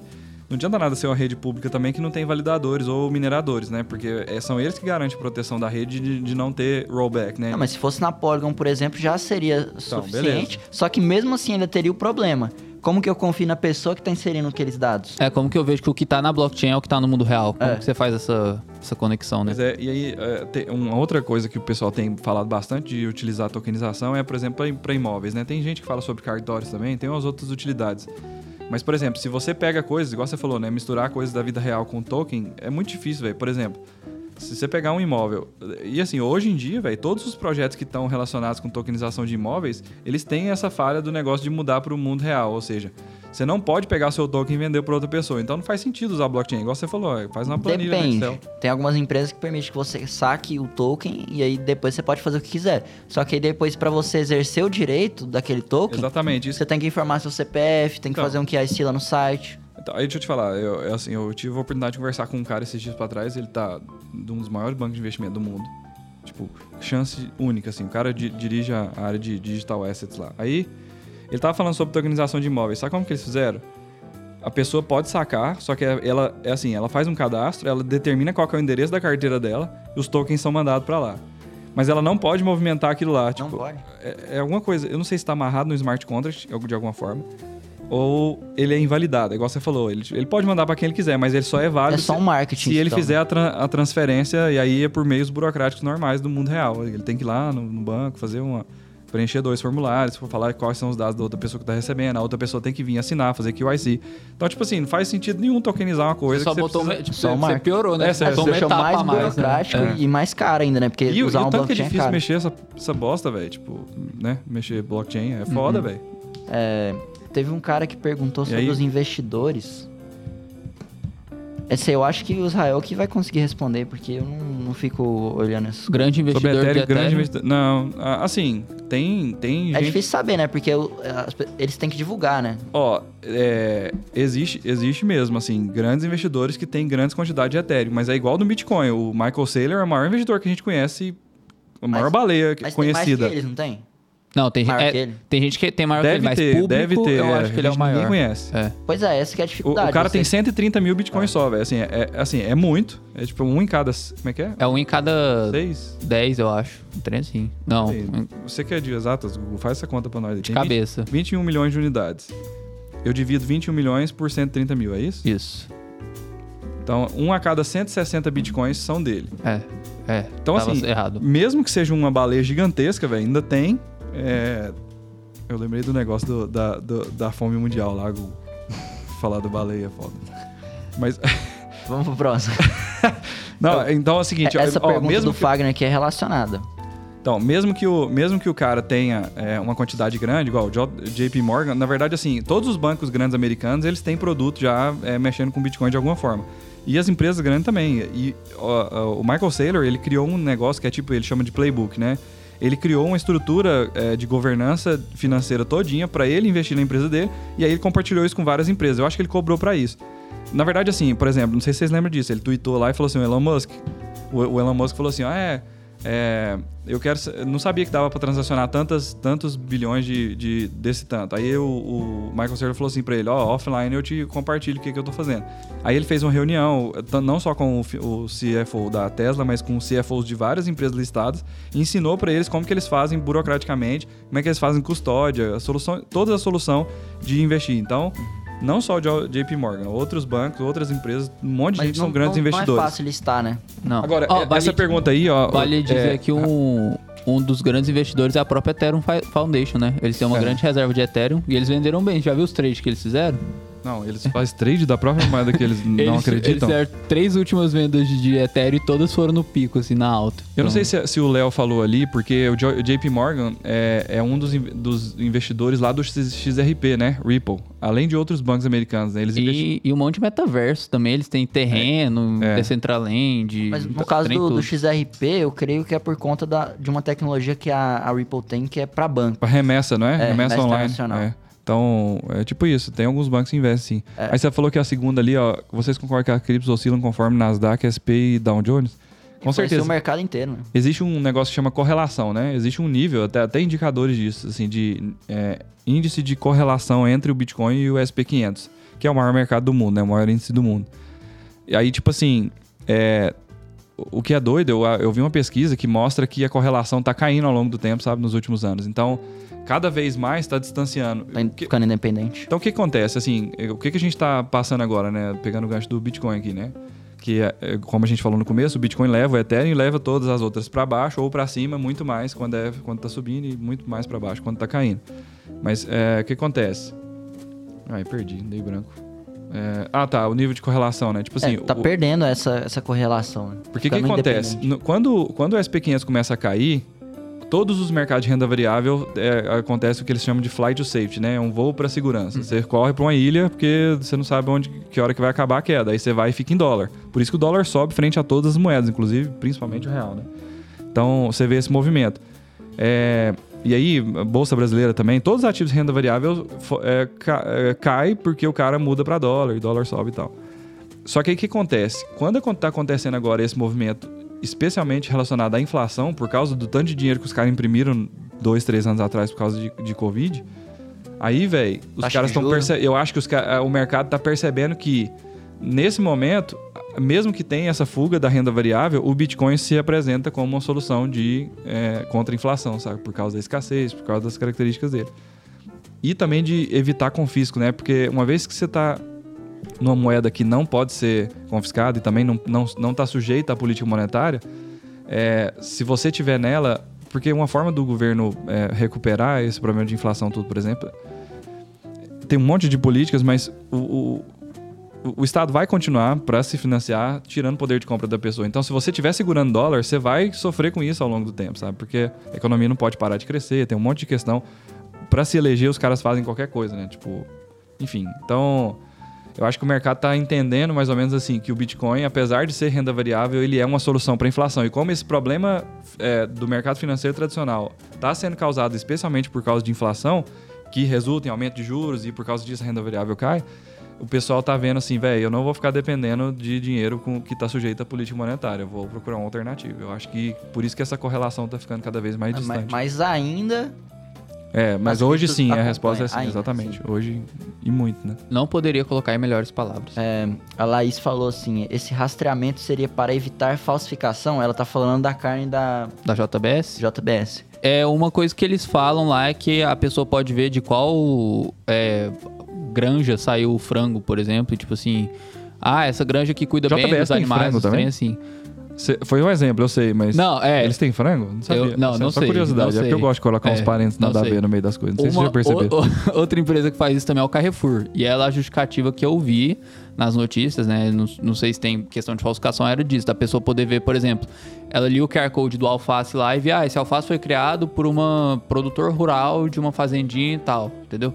Você queria ajudar a comunidade local, uns trem assim, entendeu? Agora eu, eu, a, o exemplo que eu dei da, da indústria farmacêutica lá era a questão de roubo de carga. Então, você não ter roubo de remédio de gente interna mesmo também e externo também, né? Agora, para evitar falsificação, eu já não sei, mas. Google, deixa, eu, vou, deixa eu dar um exemplo pra vocês aqui. Ó. O João Cubas perguntou um negócio, eu vou tentar responder a primeira parte da resposta com esse exemplo lá do Rio de Janeiro dos policiais. Depois vocês me lembram, que eu vou esquecer certeza. Uhum. João Cubos falou assim, ó, vocês acham que a blockchain vai substituir os cartórios no sentido de registro de imóveis, pessoas e tal? Ele falou, vou registrar meu menino na Ether, na, na rede Ethereum, né? Uhum. O Urich fez isso também e tal. Então, é, o que, que, a gente tem percebido? Existe um ganho de eficiência quando você usa tecnologia blockchain, mas nem sempre, igual a gente estava falando, quando você traduz para coisa de mundo real, véio, é muito difícil, por causa de simplesmente validade. Você tem um, uma entidade que chama Estado, que detém monopólio da força e violência então ele oprime todo mundo e fala assim: só, é, só o que eu falar, que o que eu escrever no papel é que é válido. Então, o que, que é foda? Os cartórios só são concessões estatais também. Tipo, eles vão conceder que outras pessoas tenham esse poder, especialmente usando tecnologia blockchain, perder todo esse poder que eles têm na mão? Eu acho que não. Acho que não. Registro imóveis. Adianta você ter um token que você não pode vender para outra pessoa, não pode repassar, igual a gente deu, você deu um exemplo, eu dei outro exemplo sabe, não adianta. Se, se você imagina o seguinte: você pega um imóvel seu, você construiu um prédio, ele tem 20 apartamentos, um por andar, 20 andares. Aí você foi e vendeu 20 tokens desse negócio. Cada um é uma parte que aí a pessoa pode comprar. Ou até você dividiu em outras partes e tal. Mas aí um cara tem. É, é, na verdade, vamos supor que você dividiu em 100 partes. Cada imóvel desse você dividiu em 100 tokens. De... Aí eu fui comprei 20, você comprou 20, ele comprou 20. Aí um de nós quer vender o imóvel. Aí você não tem jeito de vender, porque, por exemplo, você não, não poderia vender o imóvel inteiro. Mas e, e, outra? Aí um de vocês morreu. Aí, será que outra pessoa tem direito e tal? Se vocês precisarem transferir todos esses tokens, dá pra você transferir para uma outra pessoa só, sabe? Então, assim, você ainda tem a barreira burocrática que o Estado concede é, de uma forma monopolista para o cartório, por exemplo. Então, eu acho muito difícil isso acontecer. É, agora eu vou dar a minha resposta. Eu acho que a blockchain, assim, ela não vai substituir os cartórios. Vai surgir um cartório que utiliza da blockchain. Porque, igual o Israel falou, o Estado não vai deixar simplesmente qualquer pessoa registrar alguma coisa na blockchain. Você acha que vai unificar? O, o, o, por exemplo, o governo brasileiro vai criar, por exemplo, um cartório nacional que vai, vai usar Vai ter o real digital, que eu acho que a blockchain dele vai ser usada para isso, né? Criar os smart contracts, talvez implementem isso nos cartórios. Agora, igual você deu o exemplo aí de registrar sua, seu menino aí na, na blockchain do Ethereum. Não é muito válido isso, né? Porque ninguém reconhece o blockchain do Ethereum como um cartório.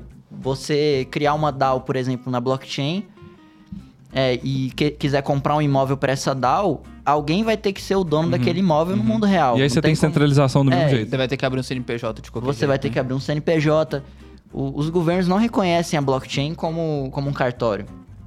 E até tem uma crítica sobre isso. é, tem uma empresa aí criando um time, né, que vai ser uma DAO, falando que as decisões vão ser descentralizadas, que, que vão contratar os jogadores por essa DAO. Mas isso não é bem assim, isso é mais marketing, porque no final você vai precisar de um CNPJ ali no mundo real e alguém vai ser dono daquele CNPJ. E alguém vai ter que contratar os jogadores, tem direitos trabalhistas, tem um monte de coisa que você precisa seguir que, o- mesmo se a DAO votar contra, não vai poder eh, infringir lei, por exemplo. Tem que regra. ter alguém ali pra ser preso se alguma coisa der errado. É. A DAO vai ser, no caso aí, só um sistema de votação que você É. podia fazer Quando sem você- ser uma DAO, né? Quando Tipo, você é martelo, tudo vira prego. E, é, e tem isso que o, que o Buza falou também, né? Você comprar um imóvel, mas você não pode simplesmente transferir ele para outra pessoa. Você vai ter que ir lá no cartório assinar a transferência. Você tem que conhecer quem é a pessoa para colocar o CPF dela lá, o nome, ela tem que ir lá e assinar.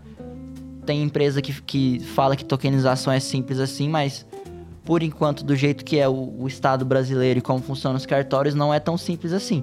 Você pode registrar lá na blockchain, mas não vai ter validade. É, Eu acho que a solução centralizada, por exemplo, às vezes ela resolve uns problemas, por exemplo, de cartório, que é quando você morre, saca? Tipo, por mais ruim que seja um cartório, que eles tenham toda a informação, é muito mais fácil levantar o inventário de uma pessoa, né? Por exemplo, que tá com, a- com um imóvel registrado no cartório, que o cara que tem um token numa carteira, e não- dependendo do jeito que ele fez a configuração das duas palavras, onde que ele guardou isso, o que, que ele fez. Pois é, por, por falar nisso. Ah, pode você comentar? Isso aí sobre inventário é um ponto delicado, né? Porque tem advogado que defende que você tem que colocar as suas palavras secretas lá no em uma carta cerrada, parece que é assim que eles chamam, lá no cartório.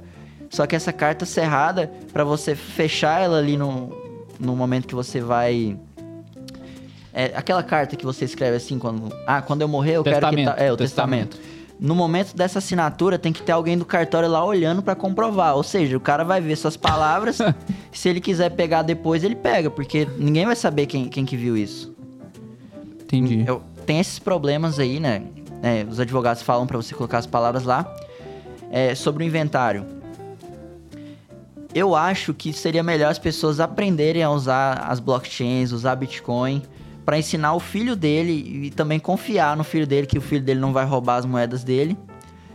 Pra quando ele morrer, esse filho dele te- ter bitcoins limpos, né? O bitcoin que nunca foi registrado no nome do filho dele. Tava no pai dele e simplesmente sumiu. Aí, Ó, quando o papai morrer, você vai pegar o papel, não sei, entendi. Enquanto que um Bitcoin em uma corretora, por exemplo, você vai ter que fazer um inventário, vai ter que pagar um imposto de, de transmissão de bens, Imposto sobre morte, né, velho? É. foda. O, Pode nem o morrer em Bitcoin que você nem falar teve, nada, teve acesso para poder calado. vender ele, você vai ter que Vou falar pagar nada, não, o vou ficar imposto calado. sobre isso. Vou falar nada não, vou ficar calado. Eu acho que a linha aí é ma- mais fácil você ensinar seus filhos mesmo a usar e ter uma confiança neles. O- outra coisa sobre, só sobre imposto de morte, que é muito massa, que é o seguinte. Fala.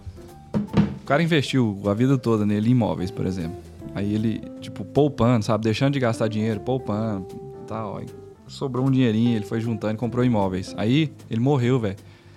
Aí você precisa fazer um inventário, você precisa passar, pagar o imposto em cash, véio, em dinheiro. E você não pode vender os imóveis, né? você tem Porque 30 você não dias, tem é, tipo, acesso você tem a eles 30 ainda. dias, 60 dias, alguma coisa assim pra fazer isso, velho. Calma. Não, é, É você assim pode, mesmo funciona? Tipo, você não pode vender? não pode, porque não é seu. hein? Não, é o seguinte, se vamos supor, se você é filho único e seu pai morreu e você é o único herdeiro. A hora que ele morreu, passou pra você, você pode vender. Você pode vender, você pode Mas vender acho que que o. Google tá falando que você tem que pagar o imposto antes de poder vender. Na hora que vai fazer o inventário. Tem a- dependendo do número de bens que o cara tiver, É mesmo, Fica um valor né? muito é alto. mesmo, você não consegue vender porque tá no nome do Aí cara, você- né? Que bosta, velho. eu sei tipo, disso porque minha família tá Não, e- passando é- por isso. Da minha avó, que morreu parte de mãe, e do meu avô, que morreu parte de pai agora. Eles, meu pai já tá pensando em fazer o inventário agora, porque se você passa desse prazo aí que o Buza falou, Você paga fica multa. bem mais caro. É, é. Não, eu- o, que, o que eu tô te falando aconteceu com meu avô também. Meu avô faleceu tem, sei lá, ah, cinco anos. Nossa, perdi, sete anos, alguma coisa assim. Eu lembro que. E aí eles são três. Eram três irmãos, uma faleceu. É, enfim, é, tem a, aí tem a minha avó, meu pai e minha tia. Então, tipo. é, enfim, é um pesadelo, velho. E eles tiveram que desembolsar dinheiro. Eles tiveram que desembolsar dinheiro, velho. Tipo, Dependendo, você tem que pegar. não vou falar nada, não. Você tem que pegar empréstimo em algum banco, talvez essa é a chance, né? Você pega empréstimo pra Véi, provar ninguém- que você vai O pagar pra imposto pegar o de herança, ele te rebaixa de classe social. Se você mora ali na casa junto com seu pai, seu pai morre, você tem que vender a casa pra conseguir pagar o imposto. E aí, como você vendeu a casa e com o dinheiro dela você pagou o imposto, você não vai conseguir morar numa Na casa na naquele mesma mesmo casa, nível. Exatamente. E aí, olha que doido, você desincentiva a produtividade, você desincentiva o cara a continuar aqui. Por isso que a gente já falou um monte de vezes É. que im- imposto sobre grandes heranças é a maior besteira que existe. É, tem gente que Só defende, vai causar- tem você- gente que defende isso, né? Aumentar o imposto sobre grandes heranças. Até um dia, quando o Fortuna- pai... Sobre for- grandes fortunas e herança, né? O Gugu É, falou, ó, tem eles- gente que eles- defende isso daí, viu? Eles falam isso, né? Sobre grandes fortunas, mas eles não percebem que pro Estado é que se você ganha 4 mil reais, você já tá entre É, os 10% mais ricos, né? E é todo mundo, praticamente. É. E aí, quando. Não, quando... peraí, 10% é todo mundo, foi muito, foi É, muito, eu- eu foi muito foi muito contraditório bolha, isso. foi muito... Você tá na sua bolha, Israel. É. Não, mas peraí, 10% de 250 milhões de pessoas, são 25 milhões de pessoas? É, É, dá um, dá um, é uma dá um galera caldo, boa. dá um caldo. Mas é que segundo o Geraldo, ah, Geraldo Alckmin, não tô falando de política agora, mas de Geraldo Alckmin, 10 anos atrás, ele deu uma entrevista falando assim que o Brasil tinha um problema de arrecadação. Você lembra disso? Aí eu acho que a, a repórter era padrão. Não, Ana Paula Padrão não. Ah, Mariana, disso. Mariana alguma coisa. Ela falou assim. é, deputado, não sei o que, que ele era na época, senador, sei lá, ela falou assim: não é possível que o Brasil precisa arrecadar mais. Porque ela abriu o impostômetro lá na hora e falou: não, não é possível que não dá esse dinheiro aqui. Eu lembro disso daí. Não, vamos lembro falar do, dos 1 trilhão que resolve a fome mundial sete vezes, né? É, não, é... Não, eu- não é um trilhão, é 44 bilhões de é dólares. do- 44 do Elon bilhões, Musk, é a não? compra do Twitter. É, a co- 44, bilhões, de dólares. Resolve a fome mundial. Resolve a fome mundial seis vezes. É, Porque você pode é, resolver, é, é. aí a fome volta, e você resolve de novo, É, a fome Durante volta. seis dias. Enquanto, enquanto que o Estado brasileiro, no dia que saiu essa notícia aí da, da Tinha fome mundial... arrecadado com o um trilhão já, né? Já tinha arrecadado um trilhão naquela semana. E aí você não pega- resolvemos a fome mundial. É, A o gente- Brasil não a consegue prioridade é resolver, essa, né? O Brasil não consegue resolver a fome nem aqui dentro com um trilhão de reais, mas tem jornalistas que falam que 44 bilhões de 44 dólares resolver a fome Gugu, do mundo calma, inteiro. Gugu. Empre- Calma, corta o microfone Empresta seu tô brincando. Instagram aberto aí, só pra eu pesquisar um trem no meu negócio. Eu quero ver, a gente fez essa conta de quantos, quantas terras o Brasil consegue tirar da fome. Não, tá aqui, ó. Tá fácil aqui. Nossa, a câmera tava embaixo, né? Arrastou. Ah, já era, velho. Ah, não, tem a capinha. Tá Cadê? fácil aqui, ó. Aí, virou, Achou? virou discussão política. Ó, o Estado é ineficiente, o Marcos mandou. Eu, eu ia falar um. Ah, eu ia falar como que você resolve isso aí da transmissão de bens. Aqui, o Brasil não, conseguia acabar com a, 30 vezes com a fome. Tipo, o Elon Musk acaba com a fome, Sete. não, 5 vezes. Ah, cinco dela. Cinco, é, não, seis, seis do Elon Musk e o, o que o Brasil já tinha arrecadado era seis vezes maior, né? Então consegue acabar 30 vezes com a fome do Não é, mundo. não é 30%, é 30% de 30%. Não, eu, eu- eu não entendo. Ele, fa- ele falou isso, né? Ele colocou lá, velho, vocês me provarem, eu, eu acabo com a fome no mundo Não tem, agora. como, não tem como provar. Tem, tem uma frase que fala que para todo para para todo pro, para todo problema para todo Problema complexo, existe uma solução simples. simples É. e, e Não faz sentido, velho. E, o- não ô, e o povo compartilhava no Twitter, tipo, falando real, velho. Tipo assim. Tipo, acreditando mesmo, saca? E é um trem. É igual a gente tá falando. Tem umas tipo, coisas que você para quanto- pra pensar, quantos velho. dólares pra cada pessoa? Mil dólares? Não, eu, Eu nem- eu nem vi, lembro. Eu vi, um, eu vi um assim, né? É, o Elon Musk tem 44 bilhões pra comprar o Twitter. Se ele. O mundo tem 7 bilhões de pessoas. Ele pode dar 1 bilhão pra cada pessoa. E ainda sobra um pouco Ele pra pode ele. dar 3 bilhões pra cada pessoa, 2 bilhões pra cada. 3, 4 bilhões. 4 vezes 7. 5 vezes 7. 7 vezes 7, 49. É, é, é o- 6 bilhões. Ele pode dar 6 bilhões pra cada pessoa e ainda sobra não sei o quê. Ó, o, gê- o gênios Ótimo. da matemática. É. E até Mas o- é isso. Cadê? Eu só queria saber o meu. Imposto é? Imp- Imposto ó, é o quê? Escreve aí, gente. É, o que, que o- vocês acham o que cara imposto escreveu é? a fra- a frase é, incompleta, eu não completa entendi, aí. um- Imposto é alguma coisa. É, mas deixa, deixa eu falar agora sobre como que você Ah, é, resolve ó, o solução, problema atenção- da, da transmissão atenção, de Receita bens Federal. de pais para filho. Atenção, Receita Federal. É, até o filme A Lavanderia mostra isso. O nosso colega Edson que falou que esse filme é uma bosta, Esse filme é um mas esse, lixo, velho. esse filme é muito ruim. bom se você não Não tive gosta. coragem nem de assistir só pelo nome. Se velho. você não gosta de imposto, assim como eu, assista o filme A Lavanderia no Netflix pra você entender. Ele é um filme chato, é um filme complexo, mas ele é interessante se você gosta desse assunto. Lá no filme, inclusive mostra sobre a JBS. Acho que mostra. O Augusto escreveu, imposto é obrigatório. Tá É certo. é. obrigatório. Obrigado, Augusto. É necessário, né? Lá nesse filme, ele mostra uma cena que o cara lá tá na mesa lá com a filha, ele tá segurando uns papéis assim, que são as ações da empresa. Ele simplesmente pega esses papéis e dá pra, pra filha, que são ações, acho que. Acho ao, que o ao portador, É né? ações ao portador. É, títulos ao portador. É. E aí, instantaneamente, a filha dele, que tá com os papéis agora, é dono da empresa. Ou seja, ela consegue controlar os imóveis que aquela empresa tem. E aí é como você resolve esse esquema aí de transmissão de, de bens, né? Você cria uma empresa e põe tudo no nome você da empresa. cria a empresa, coloca no nome dela a holding, né? Tá aqui no Brasil tem muita holding. Holding familiar que Tem holding. Odilon Santos, por exemplo. Holding familiar, né? O pessoal fala. É, holding familiar é pra isso, exatamente Uhum. pra isso. Você coloca ali os sócios e aí o imóvel, equi- é, no momento que ele transmitiu pra empresa, tá valendo 500 mil, por exemplo. E aí, 20 anos depois, o, o dono da empresa morre, mas aquele imóvel continua valendo 500 mil, porque foi o valor Hum. que foi transmitido pra empresa. E aí ele não tem que pagar imposto sobre a valorização do imóvel, porque o imóvel continua sendo da empresa. Diferente se aquele imóvel tivesse no nome dele, que na hora de vender pra fazer Ele herança, vê o valor, valor teve a mercado. valorização e teria que pagar mais imposto.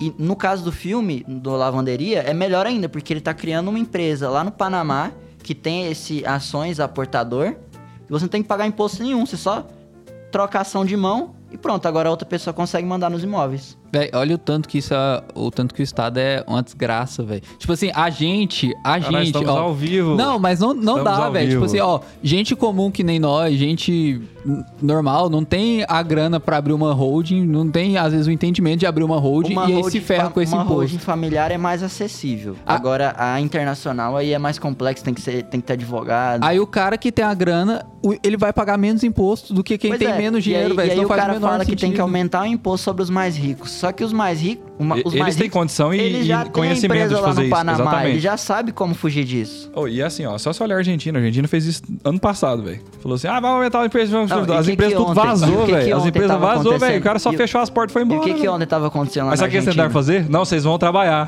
vocês vão ficar com as portas abertas. Tipo, obrigar os caras a ficar com as portas Ah, abertas. eu, tô, eu tô ficando nervoso, eu vou beber água. Fala, Google. Tô com raiva. Fala aí o que que tava acontecendo ontem lá na Argentina. Ontem não era independência da Argentina? Tá rolando um monte de protesto lá. É... Tava tendo Sri Lanka também, vocês viram? Sri Lanka. Sri Lanka. Não, na Argentina rolou uns protestos. Foi você que me mandou? Foi você que me mandou. O que, que é aquilo? Ué, in- indignação com o governo. Com, Te- como teve é, alguma coisa Como é bom ter um mesmo. presidente. Ah, é o seguinte, alguns anos atrás alguém escreveu assim, né? Como é bom ter presidente, e aí mostrando que as ações que o presidente tinha tomado na Argentina. Uma, de- uma delas era justamente isso, proibiu as empresas de demitir, né? Eu olha era- que louco eu isso, que era o velho. auxílio, era que bem na tinha- época da Não, pandemia, a- né? Uma das coisas foi isso, tipo assim, ó, o governo entrou uma, uma presidente, um presidente novo lá, com tendências, enfim. É, e aí ele foi e falou assim, não, não pode, não posso politizar isso aqui. É, falou assim, ó, não, uma das ações que a gente vai tomar agora é o seguinte, tá todo mundo quebrando, mas as empresas vão ser proibidas de mandar embora. Porque, tipo assim, ó, mandar embora é uma, uma das formas que as empresas fazem justamente pra ela sobreviver. Porque se ela não sobreviver, ela vai. ela não vai só mandar aquele Ela tanto de gente embora, ela vai todo mandar todo mundo ó, embora. Notícia de dois dias atrás. Na Argentina, preços saltam quase 20% em uma semana. Nossa. E, e te- eu vi um comentário falando assim que as pessoas não sabem precificar as coisas mais, né? O dono do supermercado não sabe que preço que ele tá põe mais. acontecendo igual acontecia aqui na... Não, invasão, invasão na Argentina? Ah, Ah, no Sri mas Lanka. é no é. Sri Lanka. Isso aí... Ah, isso eu vi, eles invadiram É a casa lá- do presidente. E tiraram um monte de foto, você viu o povo usando o chuveiro Ah, dele, assim? deitado tá- no sofá. É. Ah, achei que tinha rolado violência. Lá tá Não, tendo uma rolou, mas crise. depois já Tá tendo uma dentro. crise faz bastante Ah, mas tempo. Parece que o esse já é o terceiro presidente em, em pouco tempo. É. E aí eles invadiram, só que ele não tava lá não. O exército já tinha levado ele pra outro lugar e aí acabou que ele renunciou O também. que, que é Milley? Milley, presidente da Argentina em 2023. Quem que é Milley, João Cubas? Fala aí pra nós. Faço ideia também. A Argentina é, é- a nova É Venezuela? aquela cantora? Milês? Miley, Miley Cyrus. Milley Cyrus. Miley Cyrus. Miley Cyrus. Milley Cyrus, Argentina presidente é a da. Miley. Cyrus 2023. É 2023 já? Já, já, foi, já foi quatro anos lá? 2019 entrou Não, a pessoa? vamos, vamos ver agora a moeda da Argentina, o tanto que ela tá perfumando bem. Ó, dicas de investimento. Compre pesos argentinos. Pois é, mu- alguém mandou uma pergunta, talvez vale a gente colocar isso aqui. O cara mandou assim um dia, ó. É, se tá tendo esse spread tão grande de- com, com o peso argentino lá no preço do Bitcoin, tipo, acho que chegou até 20%. O cara falou assim, por que, que eu não posso comprar aqui tal, tal, tal? Porque o problema é você sacar isso lá, né? Você vender isso lá. E assim, o spread pra fora tá desse jeito, mas pra dentro lá tá a mesma coisa, né? Então, enfim, tá, é só no, no par Bitcoin reais e Bitcoin pesos é que tá com spread. Se você tiver uma forma de tirar em pesos, você conseguiria, né? Javier Milei, é ANCAP, tá liderando as pesquisas na Pois Argentina. é, tá acontecendo um movimento disso, né, Gugu? Esse, esse pessoal aí que é anarcocapitalista, esse pessoal aí de. sei lá, Doido, de doido, maluco. É, esse pessoal aí meio radical demais. ele. é, tem muitos que estão candidatando, né? Tipo assim, antes eles É eram muito né, assim, velho? o Estado tem que acabar. Aí agora Não, mas tão- a ideia é que você, pra acabar com alguma coisa, você tem que acabar com ela por dentro, né? Então você. Se infiltra por lá e acaba com ela por Parasita, né, velho? Você acha que vai entrar alguém lá e vai apertar o botão e deletar? Tem que ser assim, ué. Mas nunca aconteceu, né? Assim, mais, por mais liberal que o cara seja, ele entra. Liberal no sentido Vamos econômico. fazer o né? bolão de Porque quanto liber- tempo vai demorar pro Israel candidatar? Você tem, Pô, não, você tem depois que eu vi o é, uma pessoa aí, um é, Nossa, candidato. ainda bem, ainda bem que eu... Ó, um dado aqui antes, ó. Peguei. Se for eleições de, de 4 em 4 anos, então o cara entrou em 2019, certo? Uhum. De 11 de julho de 2019 pra até hoje, a moeda argentina caiu 53%. Como é bom ter um presidente. Como é bom ter um, ter um presidente, é isso. O Augusto riu porque ele sabe o que, que eu ia falar. Não, é que é o seguinte, tem uma série de pessoas que são ANCAP, que sempre pregaram o fim do Estado, tal, tal, tal, que estão entrando lá pra tentar fazer isso que eu tô falando. Só que o problema é o seguinte, velho. Ó. Eu não sou, eu não, eu não sou anarcocapitalista. é... Enfim... Você se candidatou já, Israel? Eu quase, velho. Em 2018, eu tava trabalhando dentro da Assembleia Legislativa, né? Então, tipo, eu já tinha traçado direitinho meu plano de carreira de política. Aí eu conheci o Jonatas, aí eu fiquei uma semana de Matrix dentro do eu aprendi tudo sobre tudo. Pô, você tinha, você tinha chance. Sobre o que o governo faz com o nosso dinheiro. Você Mas agora aí, agora, por causa do tanto de candidato que, que, que tem pensamento de liberdade econômica, tá entrando pra, pra igual você falou, pra quebrar por dentro, Por dentro. Tô repensando isso aí. O que, que vocês acham? Eu votaria Vamos, em vamos você. fazer uma pesquisa. Quem votaria no Abre a Israel? enquete aqui, É. ó. Ah, Clica nessa enquetezinha aqui de baixo, aqui, ó, Thiago. Ah, então não... Isso. É, do lado do emoji. Hum, ó. Enquanto isso, o, o Google responde Põe essa aí assim, pra nós. Você votaria no Israel? Sim ou não? Ó, É seguro procurar uma cripto para investimento hoje em dia? Ó, tem meu voto. Pronto. Pra mim, Ed, Ed não candidato, não. Ô, Ó. Eds, eu já te falei, né? Você tinha que trabalhar com Ah. tráfego pago, aí você ia criar o Facebook Ads. O Facebook Ô, Ads Esse cara que estudou com você, ó, esse Pedro André. Falou. estudou comigo. Como assim? Pedro André? Ah, é amigo em comum de vocês? Ah. Deus me livre ter um presidente André. careca. Tô tentando lembrar João agora. Cubas, o João Cubas tem a maior entrada, velho. Tem a maior entrada de careca da, da história do Brasil. No Sesc e no Prots. Busa, Ah, eu sei quem é. Oi, Pedro. Busa. Votaria no, Salve, votaria no Buda. Votaria no Buda. Pô, tá acabando já, nem vai dar tempo de rodar essa enquete. Vai demais. Não, mas Eu quero saber a resposta. como é que tá aí no Instagram? Isso. Olha aí. Só adicionar... Instagram. Só colocar a pergunta aí, Thiago, que ele já vai, eu acho. galera vamos tá- almoçar. Não, precisa não, Vamos precisa não. almoçar que o povo também quer almoçar. Só ali embaixo, ó, pergunte a sua comunidade. Pode clicar. Aí. Eu candidataria, viu? Tá pensando nisso agora. Mas não sei se eu ia ganhar. Eu sou meio ruim, assim, de... De ficar... Eita. De debater. Não, eu acho que eu tinha, eu tinha chance. Mas eu ia acabar falando alguma coisa que ia me eliminar, saca? eu tenho mais que um rostinho bonito, né? Mas acho que eu ia falar alguma frase que ia perder tudo, saca? Eu ia destruir tudo. Olha só, você tá ganhando 80%. A gente esque... é, tem 10 pessoas, 8 votaram em. Mas é 80%. Eu coloco no Israel. Tá certo, João. João, João acabou de perder a vaga dele no, podcast. Tô Aqui, brincando. ó. Estudou com você no Sesc e no O que, é prótese? Deve ser Prots. A escola é. Primeiramente, quem é Busa? Primeiramente. Esse, Sou eu.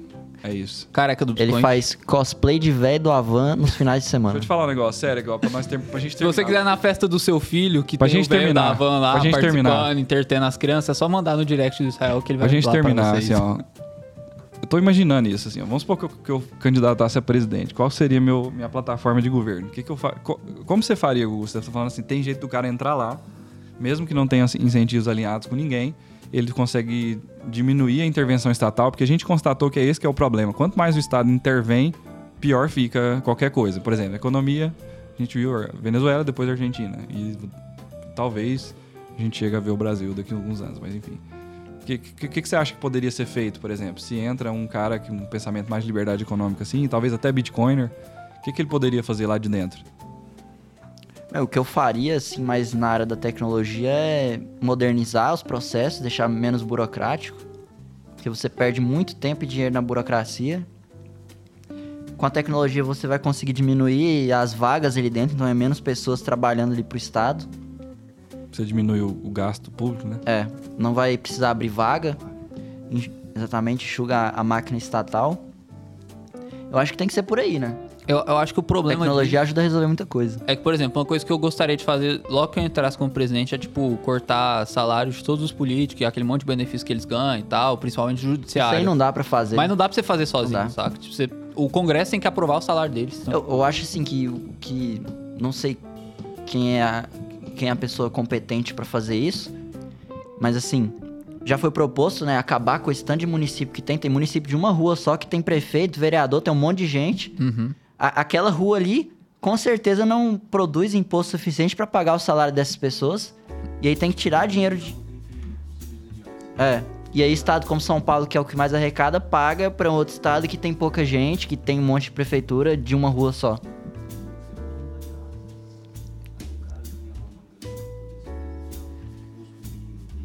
O Thiago tá falando aqui que o trabalho político devia ser voluntário. Tipo síndico de hotel. É, e uma palavra que eu não posso falar. E, algumas outras o pisos. desenho que o sistema for arquitetado já é falho. O Senado não aprova. É. É, mas você falou um trem interessante, é, é, assim, só uma observação. É que o cara, os caras são nossos funcionários, mas eles definem que hora que eles trabalham, que dia que eles trabalham, quanto que eles ganham. E você não pode falar nada contra eles, senão você vai preso. É isso. Eu não falei com essas palavras. Não, é, eu, eu, Ah, eu tá, tô entendi. falando. Você-. E, Você e uma os vereadores que eram pra ser quem fiscaliza hospital público, esses órgãos públicos não fazem. E quando tem algum que Tem, faz. tem alguns que faz, né? tem- quando tem alguns que fazem, os outros tentam tirar eles pra proibir. É. Então, é isso que eu tô te falando. Tipo assim, ó, quando entra um cara que quer fazer a diferença lá, ele não é normalmente impedido de fazer isso? É Por isso foda, que tem que entrar mais gente. A galera tem que parar de votar nesses outros aí que quer impedir quem, quem fiscaliza de fiscalizar. Acho que o Gu tá falando, tipo, entrar uma É. massa de gente que quer mudar as É, coisas, um né? ou dois não vai mudar nada, mas tem que entrar mais gente. A gente tá nesse sistema, não tem como fugir dele. Então quem- vamos ó, tentar pelo menos colocar vamos- gente que faz as coisas lá. A gente pode perguntar em quem. que- Ele é convidado, ele pode falar. Quem, Ah, então- em quem que ele vai votar pra presidente? Nem sei ainda. Não, pode falar de boa, se você tiver mais ou menos qual que é a sua linha hoje, assim, se você tivesse que votar hoje. Você tá estudando ainda os candidatos, é isso? Vou me abster. Votar em branco.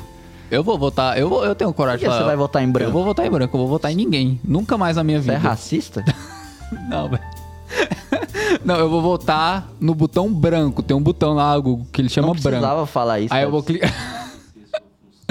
não, não, não Se tenho que você exercer já viu aquela propaganda do Burger King que, que você pede pro cara montar o hambúrguer pra você? Já. Mas eu, eu não, É. eu não tô pedindo pra ninguém montar um hambúrguer pra mim. Eu não quero um hambúrguer, entendeu? Eu só quero sair desse país o mais rápido possível que for que der, entendeu? Não, mas vou te explicar. Vou te explicar. É o seguinte.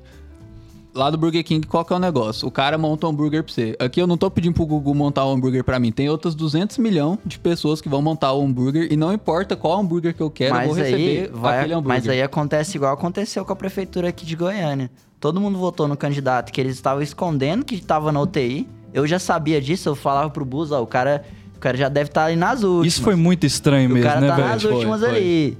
Estão votando num pastor. Aí vota no cara, o que, que, ele, que, que ele fez agora? Aumentou o IPTU de todo mundo.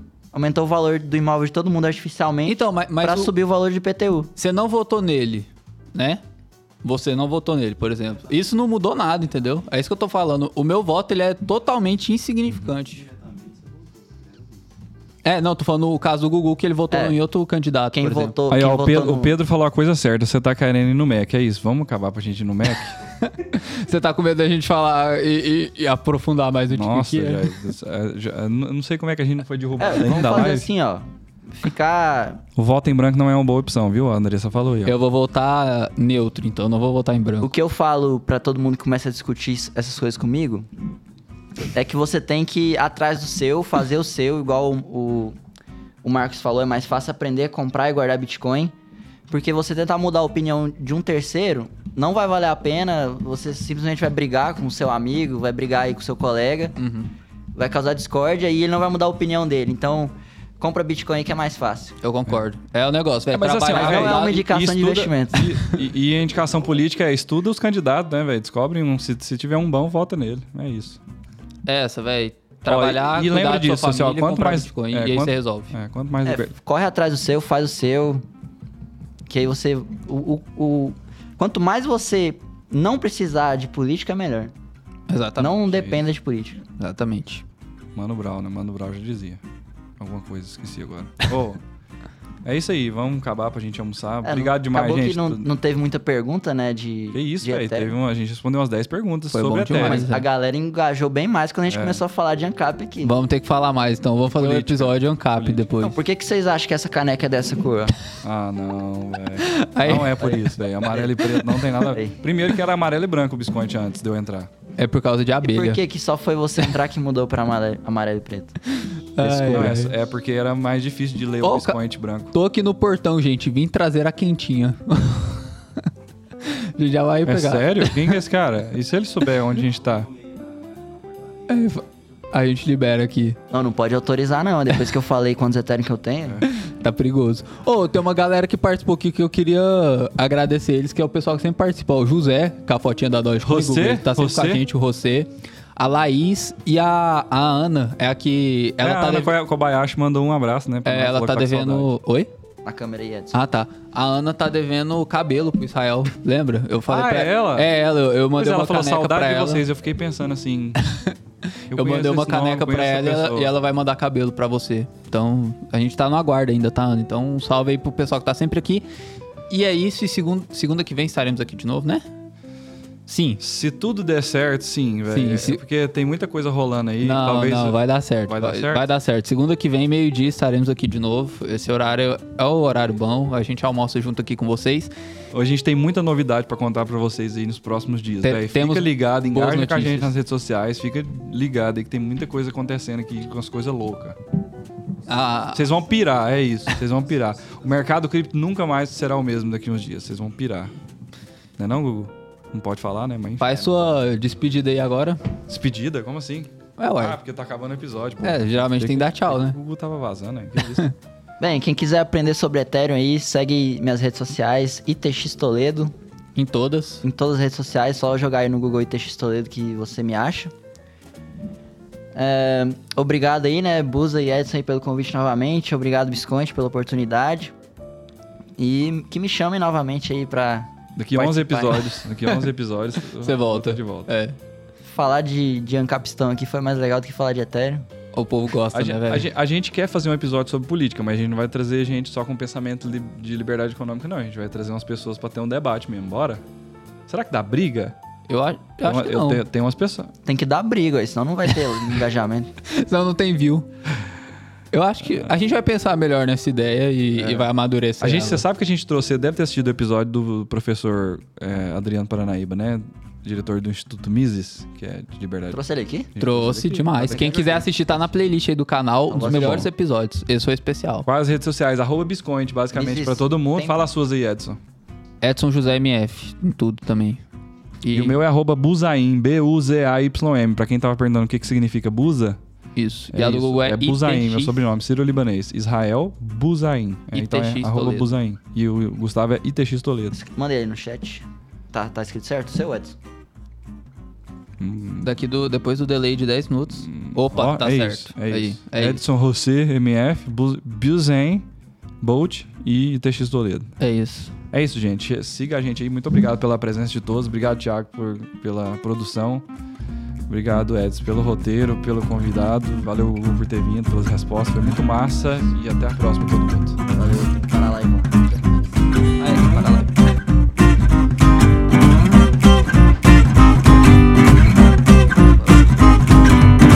Minha bateria morreu. Ei, mas tinha umas. Tinha umas quatro pessoas só